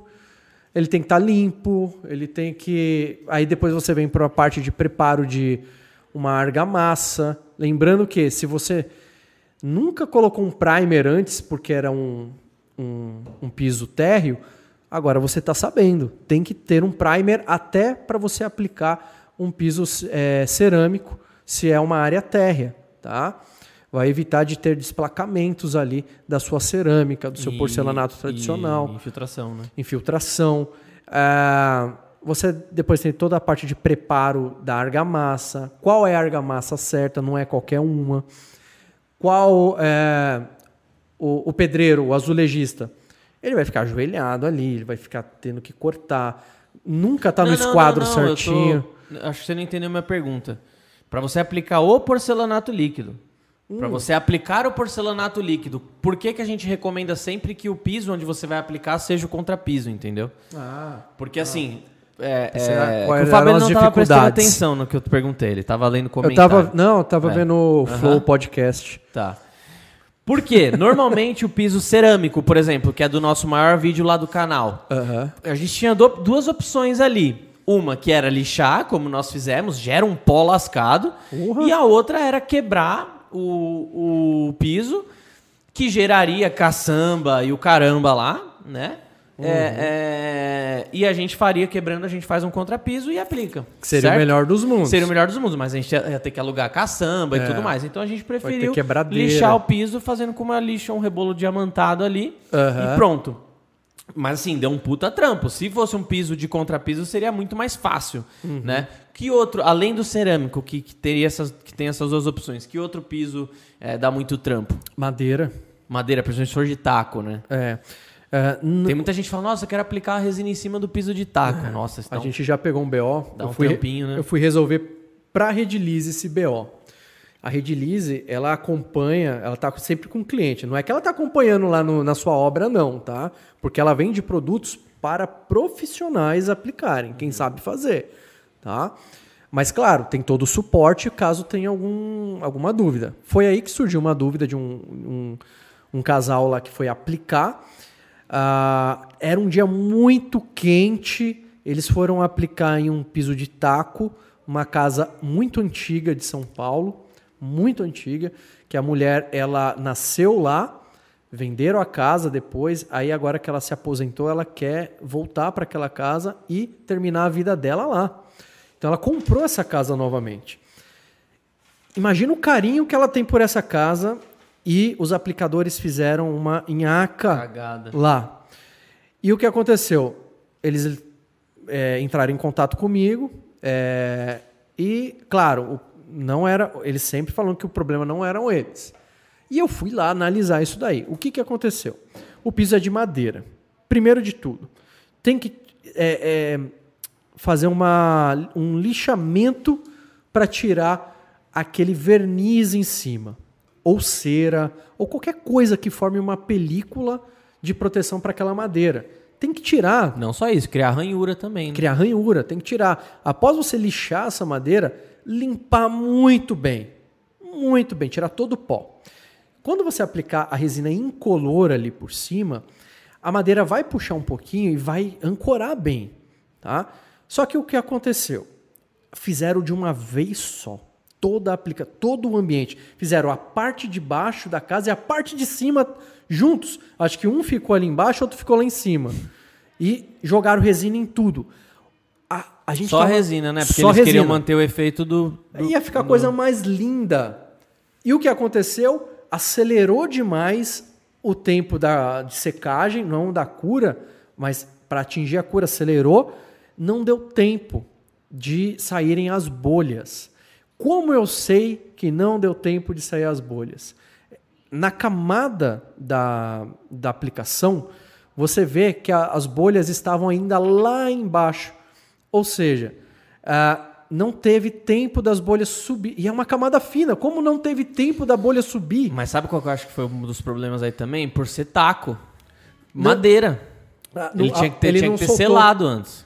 Sim. Não de soltar, mas tinha que ter Aham. selado. Mesmo mesmo procedimento que a gente faz de uma mesa, tem, Tem que, que ter. selar. Tem que então, qual- provavelmente o problema qual que foi aí? Você fez a camada por cima da, da- do piso de taco, que é madeira. Aham.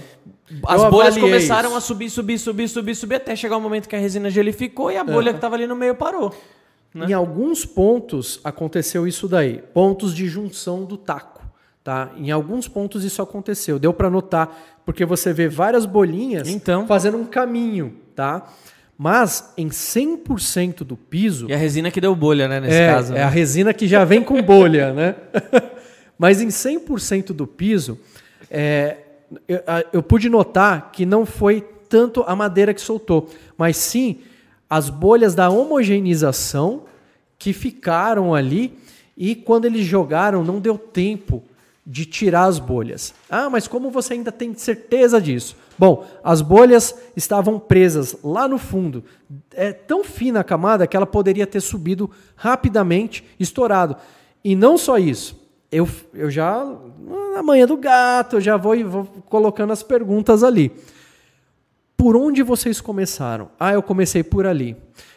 Por onde eles começaram é aonde deu tempo deles passarem um rolo fura-bolha. Hum, Ou seja, ali, ali, ali já estava melhor.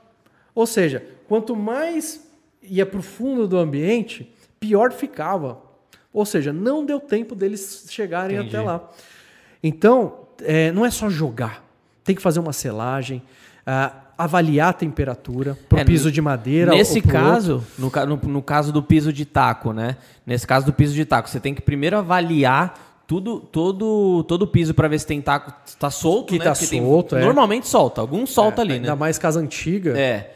Primeiro isso, avaliar se tem algum que sol, tá, esteja soltando para ver se vai dar problema. E o segundo ponto é essa questão da selagem. Essa questão da selagem nesse caso é fundamental. Por quê? Porque porque nesse caso você quer manter o efeito do taco embaixo, você só quer dar um efeito espelhado por cima. Uhum. Ou seja, você não pode aplicar o primer autonivelante nesse caso. Não, senão você né? esconde Senão você esconde o taco.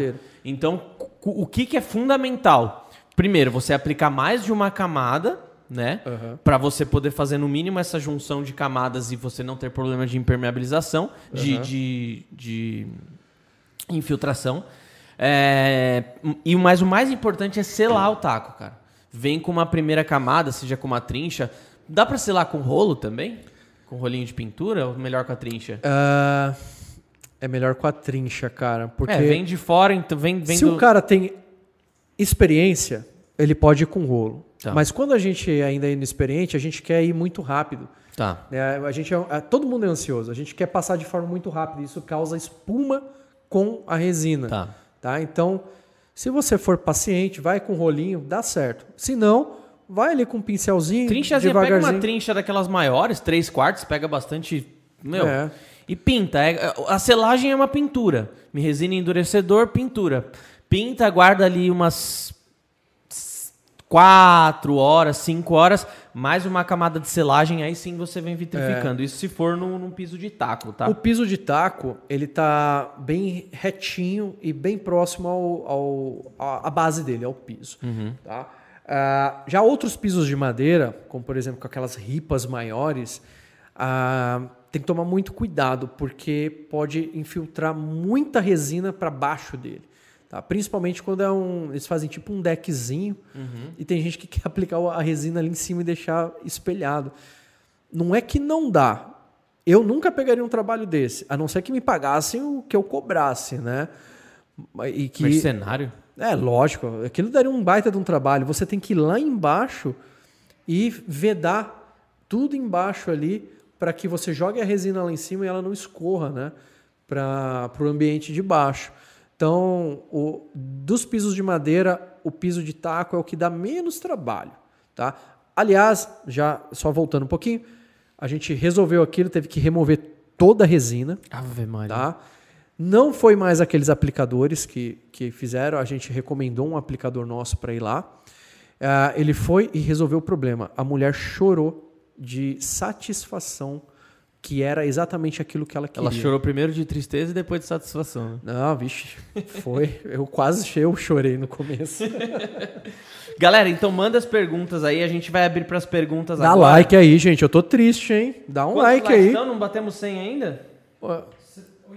80. 80? 80? Faltam 20 likes, 20 galera, likes. Agora, eu, se você não deixou o like ainda, deixa agora. Como eu comentei no começo, aí a gente tem que bater pelo menos 100 likes. É. Senão o YouTube, finalizando essa live aqui, não entrega isso de jeito nenhum. Eu vou até sorrir no finalzinho. Porque agora eu tô triste. Deixa, ah. eu, deixa eu falar aqui, eu não posso esquecer. No, hoje, mais cedo, no Telegram, eu falei, ó, galera, eu vou disponibilizar um cupom para vocês usarem é, só que vocês vão ter que estar tá assistindo lá para poder pegar. Eu não vou falar o que, o que, que esse cupom é, vai dar para vocês de benefício, tá? Se você quiser utilizar, vai lá no site agora e acrescenta algum produto no carrinho, coloca o cupom para você ver lá, tá? O cupom de desconto é tudo maiúsculo Gol Quadrado, tá? Oxe, Gol quê? Quadrado, em homenagem a Vitão. Gol É quadrado. piada interna, mas a, a- o cupom de desconto é Gol Quadrado, tudo maiúsculo. É um cupom de desconto é, é, preferencialmente aí pra galera do Telegram, que tava sabendo disso com antecedência, só eles sabem o que vai dar de benefício. Utilizem porque ficará válido só até amanhã. Amanhã, quando eu falo, é dia 9 de setembro de 2022, tá bom? Então, é isso. Recados Legal. dados. Vamos agora para as perguntas, galera. Não esqueçam do like, hein? Eu vou abrir para pergunta aqui. Primeiro as perguntas do. Você também tá vendo pergunta? Quer ver aí? Tô, tô vendo a, a movimentação da galera aqui. Mas pode, pode ir aí. É, tá bom. Pode ir aí. Primeiras perguntas do Telegram. Vamos lá então. A primeira pergunta é do Dave Melo. Bom dia. Ele esquenta muito? Depois, isso eu falei, ó, galera, mandem perguntas sobre porcelanato líquido, tá? Primeira pergunta é: Bom dia. Ele esquenta muito? Depois de seco, pode usar a parte que foi aplicada para servir comida, cortar churrasco? Quanto tempo dura? Bom, não- eu, não, eu não recomendo você servir churrasco no chão, né? Mas, mas cada um, cada um na sua, né? Mas é a mesma resina até. E, ó, e o Instagram dele é arroba Dave Mello. Obrigado pela sua Valeu, pergunta aí, Dave. Dave. Bom, é aquilo que o Fábio falou, tá? É, não é porque é um piso ou uma mesa feita de resina epóxi que a gente não recomenda que você tome os mesmos cuidados de qualquer outra mesa. Então a pessoa fala assim: Meu, posso colocar uma panela quente em cima da resina? Não é que a resina vai quebrar, derreter, não, isso não acontece. Só que por que, que você não vai tomar o mesmo cuidado que você toma numa mesa? Eu não vou colocar uma panela aqui nessa mesa, uma panela quente direto na mesa. Por que, que você não, por que, que você não vai tomar o mesmo cuidado de É. colocar um descansinho de, de panela ali é, é, que você tomaria em qualquer outra mesa? Então, assim, os cuidados para manutenção eles devem ser o mesmo.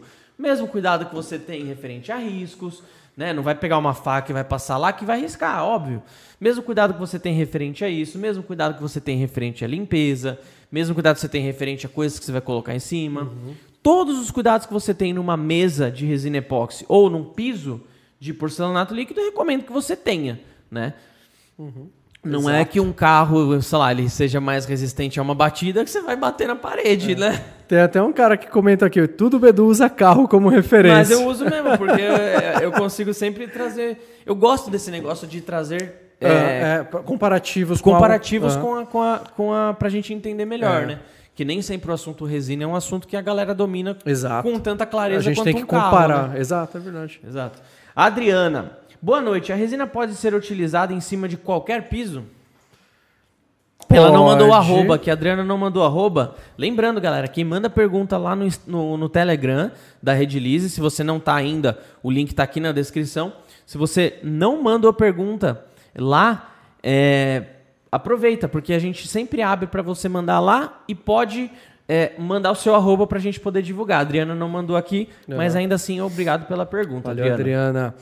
Pode sim em cima de qualquer piso, mas não em qualquer ambiente. Tá? É, é- é a comparação que a gente sempre gosta de fazer. Não com carro agora, mas você quer colocar um piso bonito na sua calçada. Você vai colocar um mármore? Não. Por quê? Automaticamente você sabe que é um piso é, mais caro que os outros e que necessita de cuidados especiais.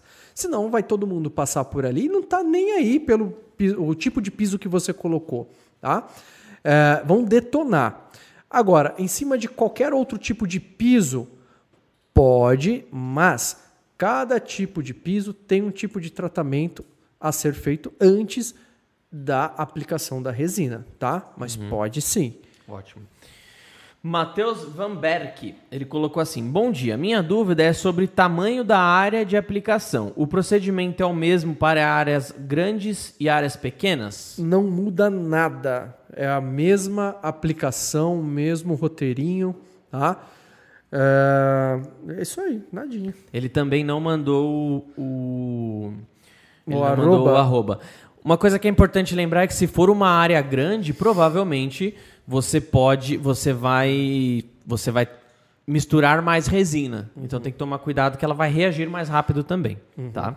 André Luiz Siciliano. Minha dúvida.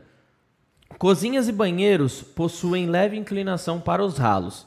Existe um procedimento para, quando aplicado porcelanato líquido, manter essa inclinação? Caso positivo, como seria? Valeu, Tá. Luiz. André Luiz, obrigado pela sua pergunta. Tá bom. Ah, bom, Será que ele mandou essa pergunta do nosso lar? do nosso lar. Você não sabe só espírita. Só espírita não, né? Algumas Ah. pessoas sabem. Tudum, tum, tá. É, a- o desnível. Se o seu banheiro ou do cliente é, tem aquele rebaixo, que geralmente tem um rebaixinho na área molhada, o que, que acontece com a água? Ela não vai passar daquilo e sempre vai para o ralo. Com ou sem desnível, ela vai para o ralo. Pode ficar depois do banho, quando você desliga né, o chuveiro, vai ficar uma água empoçadinha ali, tá? Mas quando tem água é, caindo, enquanto ela está caindo e fazendo volume, ela está indo para o ralo, com ou sem desnível, tá? O porcelanato líquido, ele vai sim matar o desnível, tá? Mas ainda assim a água vai para o ralo. Ela, em quantidade, na, em movimentação, ela não vai é, passar da, da- do rebaixo que tem ali no- na área molhada. Ela vai bater e vai procurar um escape. Ainda mantém um pouco do desnível, não, não mantém? Não. Mata 100%? Mata 100%. Só não vai matar 100% aquele aplicador que usa menos é, produto. Só que se ele usar menos produto, ela não vai dar a beleza que o cliente está procurando. Tá? Em alguns casos, depois de aplicar o porcelanato líquido, o aplicador ele pode vir lixando, usando lixas do ralo para cima. É uma boa, porque se o banheiro for muito grande, por exemplo, o cara vai ter que ficar tomando banho com rodo, né? Isso é chato pra caramba. É chatinho. Ele pode vir do ralo, ele vem lixando mais aonde está o ralo e lixando menos para cima, deixando um uma- leve, uma declinação. é, uma leve inclinação. Mas dá trabalho e depois você tem que vir com uma camada fininha de epóxi incolor para dar o brilho de novo. Porém, não vai ficar 100% lisinho, tá? Quer dizer, liso vai, mas vai ficar com irregularidades. irre- Eu falei irregularidades? Não, irregularidades. ah, meio. Você passa o olhar assim na, na luz, você vê algumas ondulaçõezinhas. Mínima, mas tem. Mas o cliente tem que estar ciente disso. Ah, se, se o desnível ele for bom, é porque assim, tem muito pedreiro Zé Ruela também que faz um desnível. Quando entregaram meu apartamento que eu moro hoje, eu lembro até hoje, fui com meu pai pra, pra fazer a. Do a banheiro vai vistoria. água pro, pro eu quarto, fui com né? meu pai pra fazer a vistoria ele falou: ó, primeira coisa que você tem que fazer sempre que você for fazer a vistoria, enche vários baldinhos de água e vai jogando assim pra você ver se tá legal o desnível, né? E, e a gente fez, tava horrível, velho. Tava uma merda, assim. A água é- voltava pro balde, né? Exato, velho. Horrível, horrível. Então, assim, se o desnível ele tiver bem feito, não creio que mate 100%, mano. A resina, em quantidade, na quantidade certa, ela é autonivelante. Não, eu tô ligado. Total, total. Ela fica reta, reta. Se você botar um nível ali. A- Então, em quantidade, ok. em quantidade. Ok. Só que se você. é, Mas se o cara tiver mão, ele sabe aplicar a quantidade certa pra manter o desnível, a mantendo a resina beleza. desce, cara. Aí ela empoça, ela fica mais produto onde está baixo e menos produto onde É. está em cima. Faz sentido. Aí vai faltar na parte de cima. É. Mas fica bonito, hein, cara. Eu fui num, fui num hotel ano passado que o piso era de porcelanato líquido. Eu nunca tinha visto um dentro de um box, assim, na minha frente, né? E, cara, fica muito lindo. Fica muito lindo. Priscila Sandrini, eu queria saber se o porcelanato líquido risca, mancha ou amarela com o tempo. Qual a durabilidade dele? Meu Insta é Priscila Sandrini. Pris, com SC, né? Priscila é, Sandrini. Beleza? Sigam ela lá. Obrigado pela pergunta, Priscila. Valeu, Priscila. Ah, a gente falou lá no comecinho, risca igual qualquer piso. Pronto. Risca igual... Qual, eu pergunto para todo mundo, qual piso que não risca? Ninguém vai trazer aqui um piso que não risca, cara. O epóxi tem uma resistência a risco? Em 2004 tem até um pouco mais do que a 2001? Tem. É, mas risca, é isso que ele falou. risca. Tem como você garantir que não vai riscar. Conforme você usa, entra com tênis de um jeito, às vezes você entra com, com vai passa com uma- passa com um salto ali que, que vai riscar, enfim. Enfim, é, risca. Só que a grande, a grande questão é que é fácil de você arrumar. Exato. É isso que é bom, né? E riscar um, um peso de cerâmica aqui, porra, Aí é difícil. Tá ferrado, ou você tira ou tá ferrado. Lá na escola antiga, você chegou até aí, tinha um espaço de um elevador. O elevador não tinha, mas a gente é, tinha ali um, um, um piso de metal, de ferro, né? Ali na, no, onde era o elevador, é onde a gente fez um quartinho. De ferro. Ferro mesmo. Tudo riscado. Porque o pessoal que antes da gente usava e abusava dali. E risca ali também. Ferro, tá? Por que, que o porcelanato líquido não vai riscar? Sim. tá? E se ele é amarela? Sim. Toda resina epóxi vem amarelar com o tempo. A gente só recomenda, eh, a gente recomenda mais, na verdade, que seja a 2001 ou a 2004. Elas não têm proteção UV. Existem hoje resinas na, na linha da Rediliza que têm proteção UV, mas elas não são tão recomendadas assim para áreas muito extensas, tá? É mais para trabalhos pequenos, porque elas são mais suscetíveis a, a dar blushing. É, tá? você vai ter que tomar um cuidado um pouquinho especial, dá pra trabalhar Dá. tranquilo. Inclusive a próxima pergunta é muito referente a isso. Olha que, que doido o encaixe, né? Resina 4002, 4008 que ele tá falando. É, resina 2001, 2004, elas vão sofrer algum tipo de degradação e essa degradação com o tempo no epóxi ela se dá amarelando? Sim. Porém, se você fizer um piso de, de um imitando um porcelanato, preto, azul, o que você quiser lá, uma Aham. cor mais escura, Você nunca vai você ver. não vai ver. O, o amarelado você não vai ver. Por exemplo, essa, essa, esse quadro que está aqui na janela foi feito com a 2001 da nossa querida Lu Rodrigues. Você vê que por mais que ele fique na janela e pega de vez em quando um pouco de sol, tá perto dos raios UV ali, não tá amarelado ainda.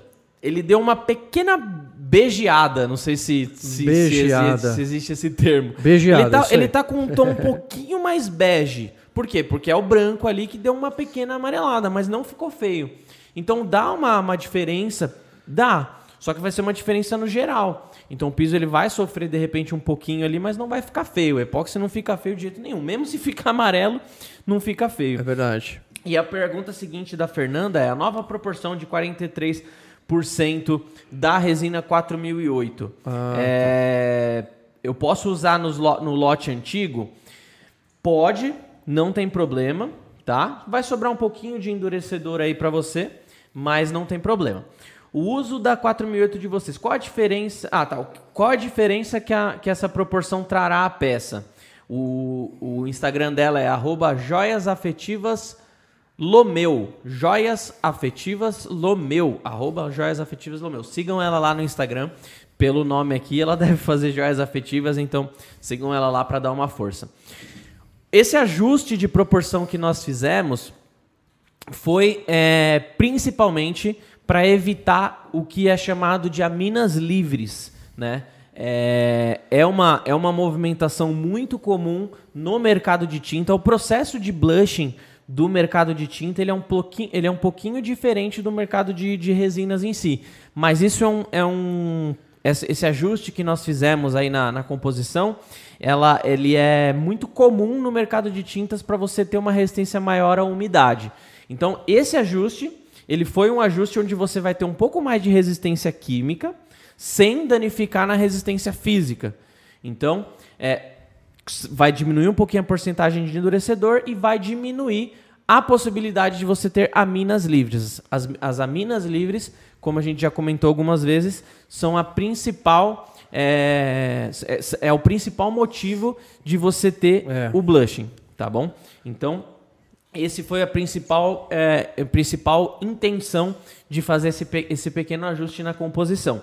Ah, vai aumentar a resistência química, ou seja, resistência a blushing e resist... e quando a gente fala resistência a blushing, é resistente a, a, a química de uma forma geral, resistência química de uma forma geral. Então, resistência química à umidade, resistência química a, a gás carbônico, resistência química, de repente, ali algum produto de limpeza que você vai aplicar por cima. Vai ser mais difícil de ficar aquela marca do copo, de ficar esbranquiçado e por aí vai. Tá? Os mano preso, a mina livre. Ó, Lise Tavares. Oi, sobre bolhas. O spray quebra-bolhas epóxi SB73 pode ser utilizado em resina poliéster cristal e resina epóxi 4008? Pode, pode sim. Na resina poliéster cristal eu não vejo tanta utilidade, mas eu sei de, de gente que usa também.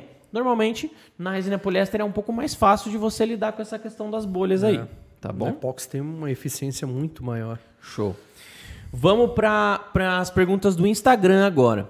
É possível fazer caída para água, ir para um local usando porcelanato ou ele deixa nivelado? Madeira underline lapidada. A gente já respondeu essa daí. Ah, oficial Juliano Oliveira. Falem mais sobre a resina UV. A resina UV, deixa eu pegar ali. Olha, uma resina UV ali, que bonito, hein? A Resifest, galera, a resina, a resina que a gente lançou recentemente, resina de cura UV.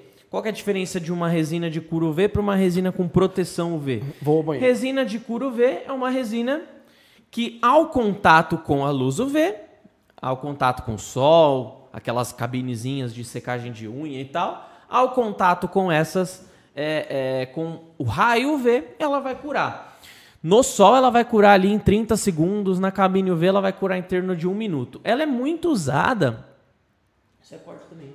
Ela é muito usada para colagens, pequenas bijuterias ali, chaveirinhos. O, o quadro aqui no canal que vai ter mais uso dessa resina é o quadro da Rainha da Resina aos sábados aqui no canal, tá? Então acompanhe. Fernanda aos, aos domingos, perdão, aqui no canal. Ah, então, resina de couro V. Essa é é a base de poliéster. A gente está desenvolvendo também uma base epóxi. Obviamente, vai sair um pouco mais caro, mas estamos desenvolvendo também uma base epóxi para quem preferir. Beleza? Qual o nome que se dá ao profissional que trabalha com resina epóxi? Legal essa pergunta, né? Hoje em dia, hoje em dia, hoje em dia, é, a gente pode falar que é artista. Inclusive, eu tô para fazer um vídeo. Não sei se você viu, Fábio. Existe hoje uma, um negócio que chama carteira do artesão. Já viu? Carteira do artesão. É, é, é bem da hora. Dá uma pesquisada depois. Mas qual que é o nome? No- durante a pandemia surgiu o termo resineira, né? Resineira, resineiro que basicamente é o blogueiro da resina, né? Tá ali o dia inteiro falando com o público, tá mostrando o dia a dia dela ali, só que o foco é na resina, né?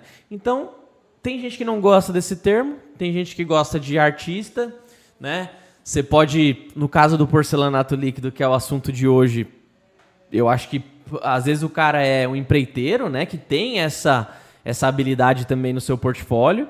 É, mas também pode ser um aplicador de porcelanato líquido, né? Não tem, não tem um termo totalmente homologado, entre aspas, assim. Mas gostei, gostei muito dessa pergunta.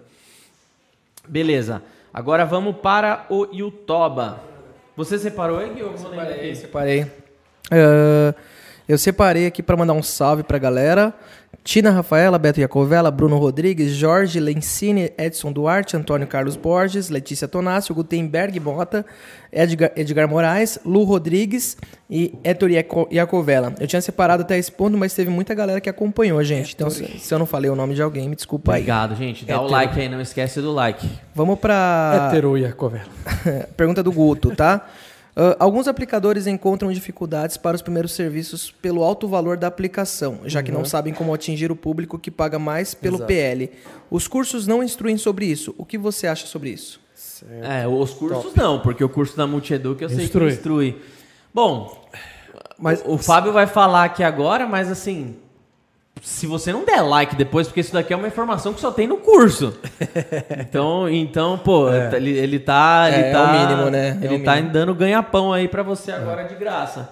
Então dá o like aí. E se você se interessar no curso que tem essa informação e muito mais, você coisa o QR Code aí no seu celular ou entre em contato lá com o seu Jorge na Multieduc e que hoje vai ter um desconto mega especial para os cursos de porcelanato líquido. Isso aí. Bom, é, o que acontece é que a gente sente no aluno, estou falando já o aluno que vai lá fazer o curso com a gente, ele sente receio de vender aquele metro quadrado para o público C e D. Mas é o público C e D quem mais consome o porcelanato líquido.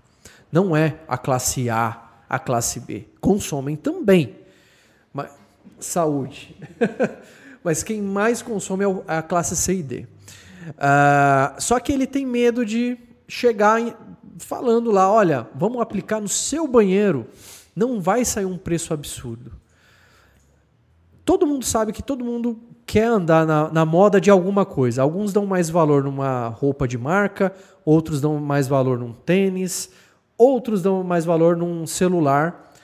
É, e tem gente que dá valor a, a objetos de casa, tipos de revestimento, que quer estar bem. Muita gente dá esse valor. Quer- todo mundo sabe que a, a nossa casa é o nosso templo, que a gente quer o melhor pra gente. E a galera investe nisso. Então, às vezes, você vê uma pessoa que tem um iPhone 79 lá na- no bolso, e às vezes a pessoa ela não tem todo aquele dinheiro para comprar aquele iPhone, mas ela tem o que? Facilidade nos pagamentos. Então ela vai ter ali um carnezinho, ela vai, tá, vai ter parcelado no cartão, tá? Então você tem que. Hã? Calma, calma. É- é- Vai chegar lá, calma. ele- eu vou chegar lá, eu vou chegar lá. Peraí. Então, a classe C e D é a que mais vai consumir, mas são áreas pequenas, tá? Ah, não é somente a, a, a classe A e B que vai consumir ali a, a todo momento. A classe A e B, ela vai consumir, quando ela for consumir, são ambientes maiores, tá? Ah, e o aplicador do porcelanato líquido, ele não está tão interessado assim em aplicar ambientes grandes, não. Ele quer fazer ambientes pequenos, que são rápidos de serem feitos e que ele tem uma lucratividade muito elevada ali, muito grande, tá? Porque ele não vai cobrar para fazer um banheiro, que é o que mais fazem classe C e D, banheiros, uma copinha pequena, é, um ambiente pequenininho, ele não vai cobrar um metro quadrado ali 150 reais, 200 reais. Imagina ele ter que dispor do tempo dele para fazer um ambiente de 2 metros quadrados e sair com 300 reais dali? Não. Um ambiente de 2 metros, 3 metros quadrados, ele vai sair é, com. Ele vai cobrar o trabalho executado. Claro que se você pegar o valor e dividir por metro quadrado, você tem ali o, o- o quanto foi é, gasto por metro quadrado, né, pelo cliente. Mas, ah, em média, ali um ambiente pequeno, o cara vai cobrar ali uns dois e meio, três mil reais, tá? Eu acho que ali responde o que ele perguntou. Não, mas ele perguntou co- como que consegue os primeiros trabalhos. Não foi só isso, não. Repete aí, não foi só isso, não. Ele falou de valores ali. É, falou de valores também. Tá Alguns vendo? aplicadores encontram dificuldades para os primeiros serviços pelo alto valor da aplicação, já que não sabe como atingir o público que paga mais pelo PL. Os Então, cursos não instruem passei sobre isso. isso. O que você acha sobre então, isso? eu passei falando que. Mas o- você não falou da Iguana Fix lá, mano. Não, calma. Não, você tá dando somebody love aí. É. Não, a, a pergunta do Guto é, é justamente a dificuldade de você encontrar o cliente. Você deu um sam, você que deu um somebody não, love. não, eu falei que é a classe C e D, só que o cara ele tem receio de Tá, chegar. e como que chega neles. nessa classe C e D? Eu tô chegando lá. Você já tinha acabado, Não. mentiroso. Ah, O apresentador briga ao vivo. não, O ah, cara, o cara nem prestou atenção na pergunta e falou qualquer besteira, mano. não falei qualquer besteira. Vai, continua. Bom, ah, não tenha medo de chegar em todos os em todos os públicos, tá? E lembrando que quem, quem mais vai consumir é a classe C e D. Como eu chego neles? Primeiro de tudo, eles chegam em você. São eles quem mais pesquisam pelo porcelanato líquido, aonde? Grupos de Facebook, aquelas feiras do rolo, você deixa lá a sua publicação lá, cara, vai vir muita gente, a maioria curiosos, não tem jeito, qualquer área vai ser isso, tá? Mas é dali que sai mais aplicações para vocês. Fora isso, do cliente já está chegando em você por ali, né? Porque você se mostrou ali na, numa rede social. Ah, tem também aplicativos como, por exemplo, o Iguana Fix. O que, que é o Iguana Fix?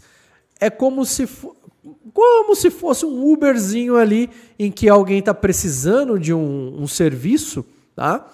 E ele coloca lá, eu preciso agora de um aplicador de porcelanato líquido ali da região, tá?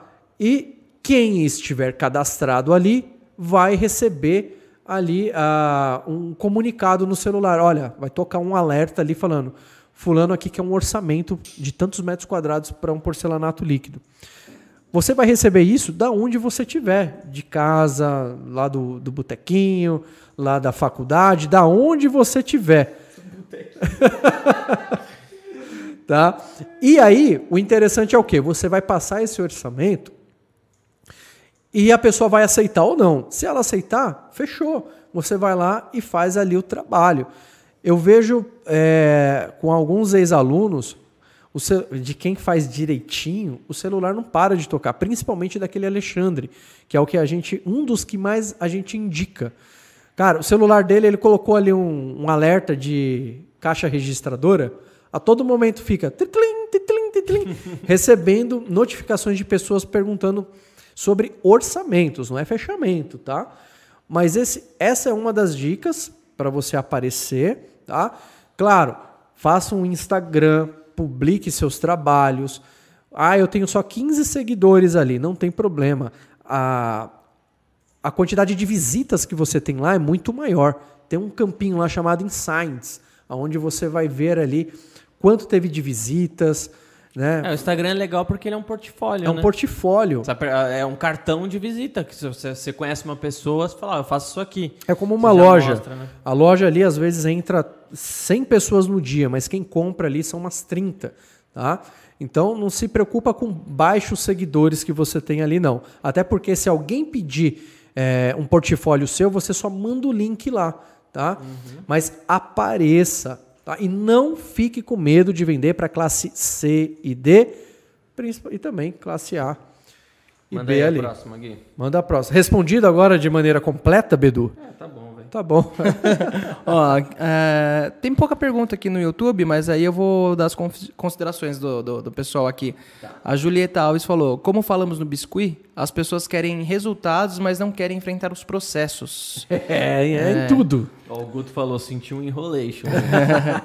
não, mas isso foi, eh, foi antes dessa outra resposta aí. Tá de caô, é? Ah, o Sérgio Facas e Tábuas Custom. O Fábio fica atento nas minhas regatas. Fala sério. Ah, aquele peitoral, não tem como ficar negar aquilo. O Daniel Santos Gala, Galastris, Galastrix. é, qual a espessura mínima para um piso líquido? Pode-se usar menos de um quilo para um metro quadrado? Aí ele perguntou também se, prime, se é, primer se põe sobre piso antigo.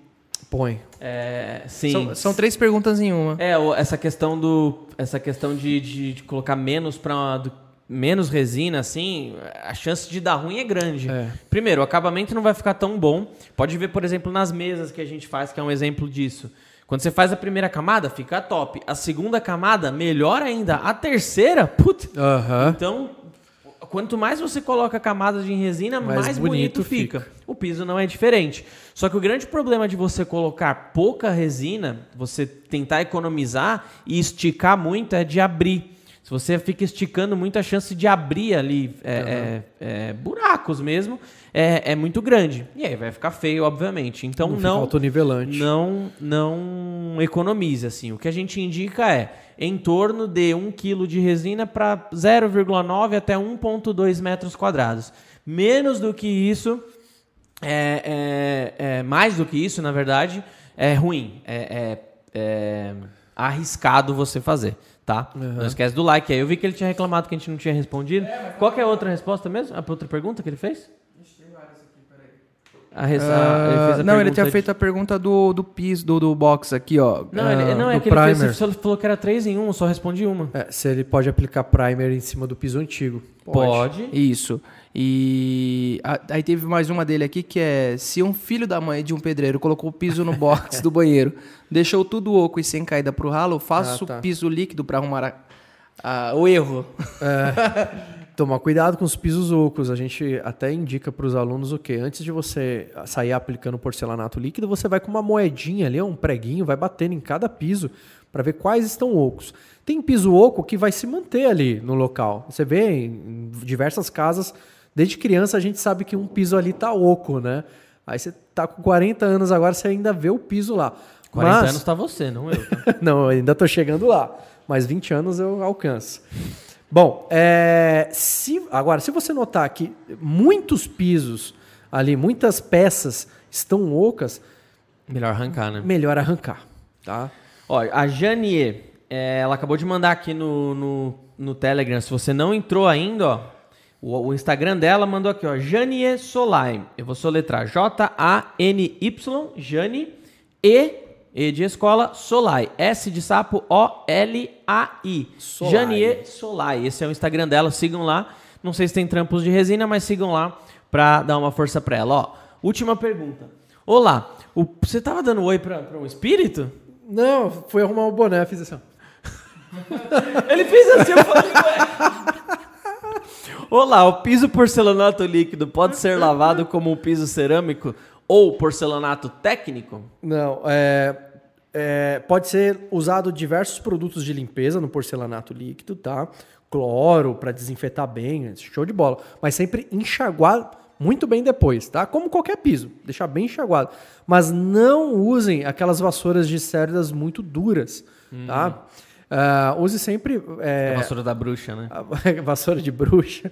Ah, use sempre vassouras é, com cerdas macias, tá? Para esfregar, tá? Perfeito. E na manutenção dele, você pode passar aquele poliflor que a gente utiliza em móveis. É bem legal, porque ele é, revitaliza o brilho, só que aí ele deixa mais escorregadio. Lembrando que o porcelanato líquido, até em área molhada, ele é um dos pisos que menos se escorregam. Ah, é, tá? muita gente pergunta isso, né? Escorrega? E eu posso. Eu tenho uma experiência empírica no banheiro que eu, que eu conheci lá, pra, que eu comentei pra vocês no hotel. Não escorrega. Não escorrega. Parece que vai escorregar É. porque ele tá brilhante, né? Só que é uma, um- uma quase que emborrachado. Sim. Então você segura ali. Ele não escorrega com facilidade, não. Tá?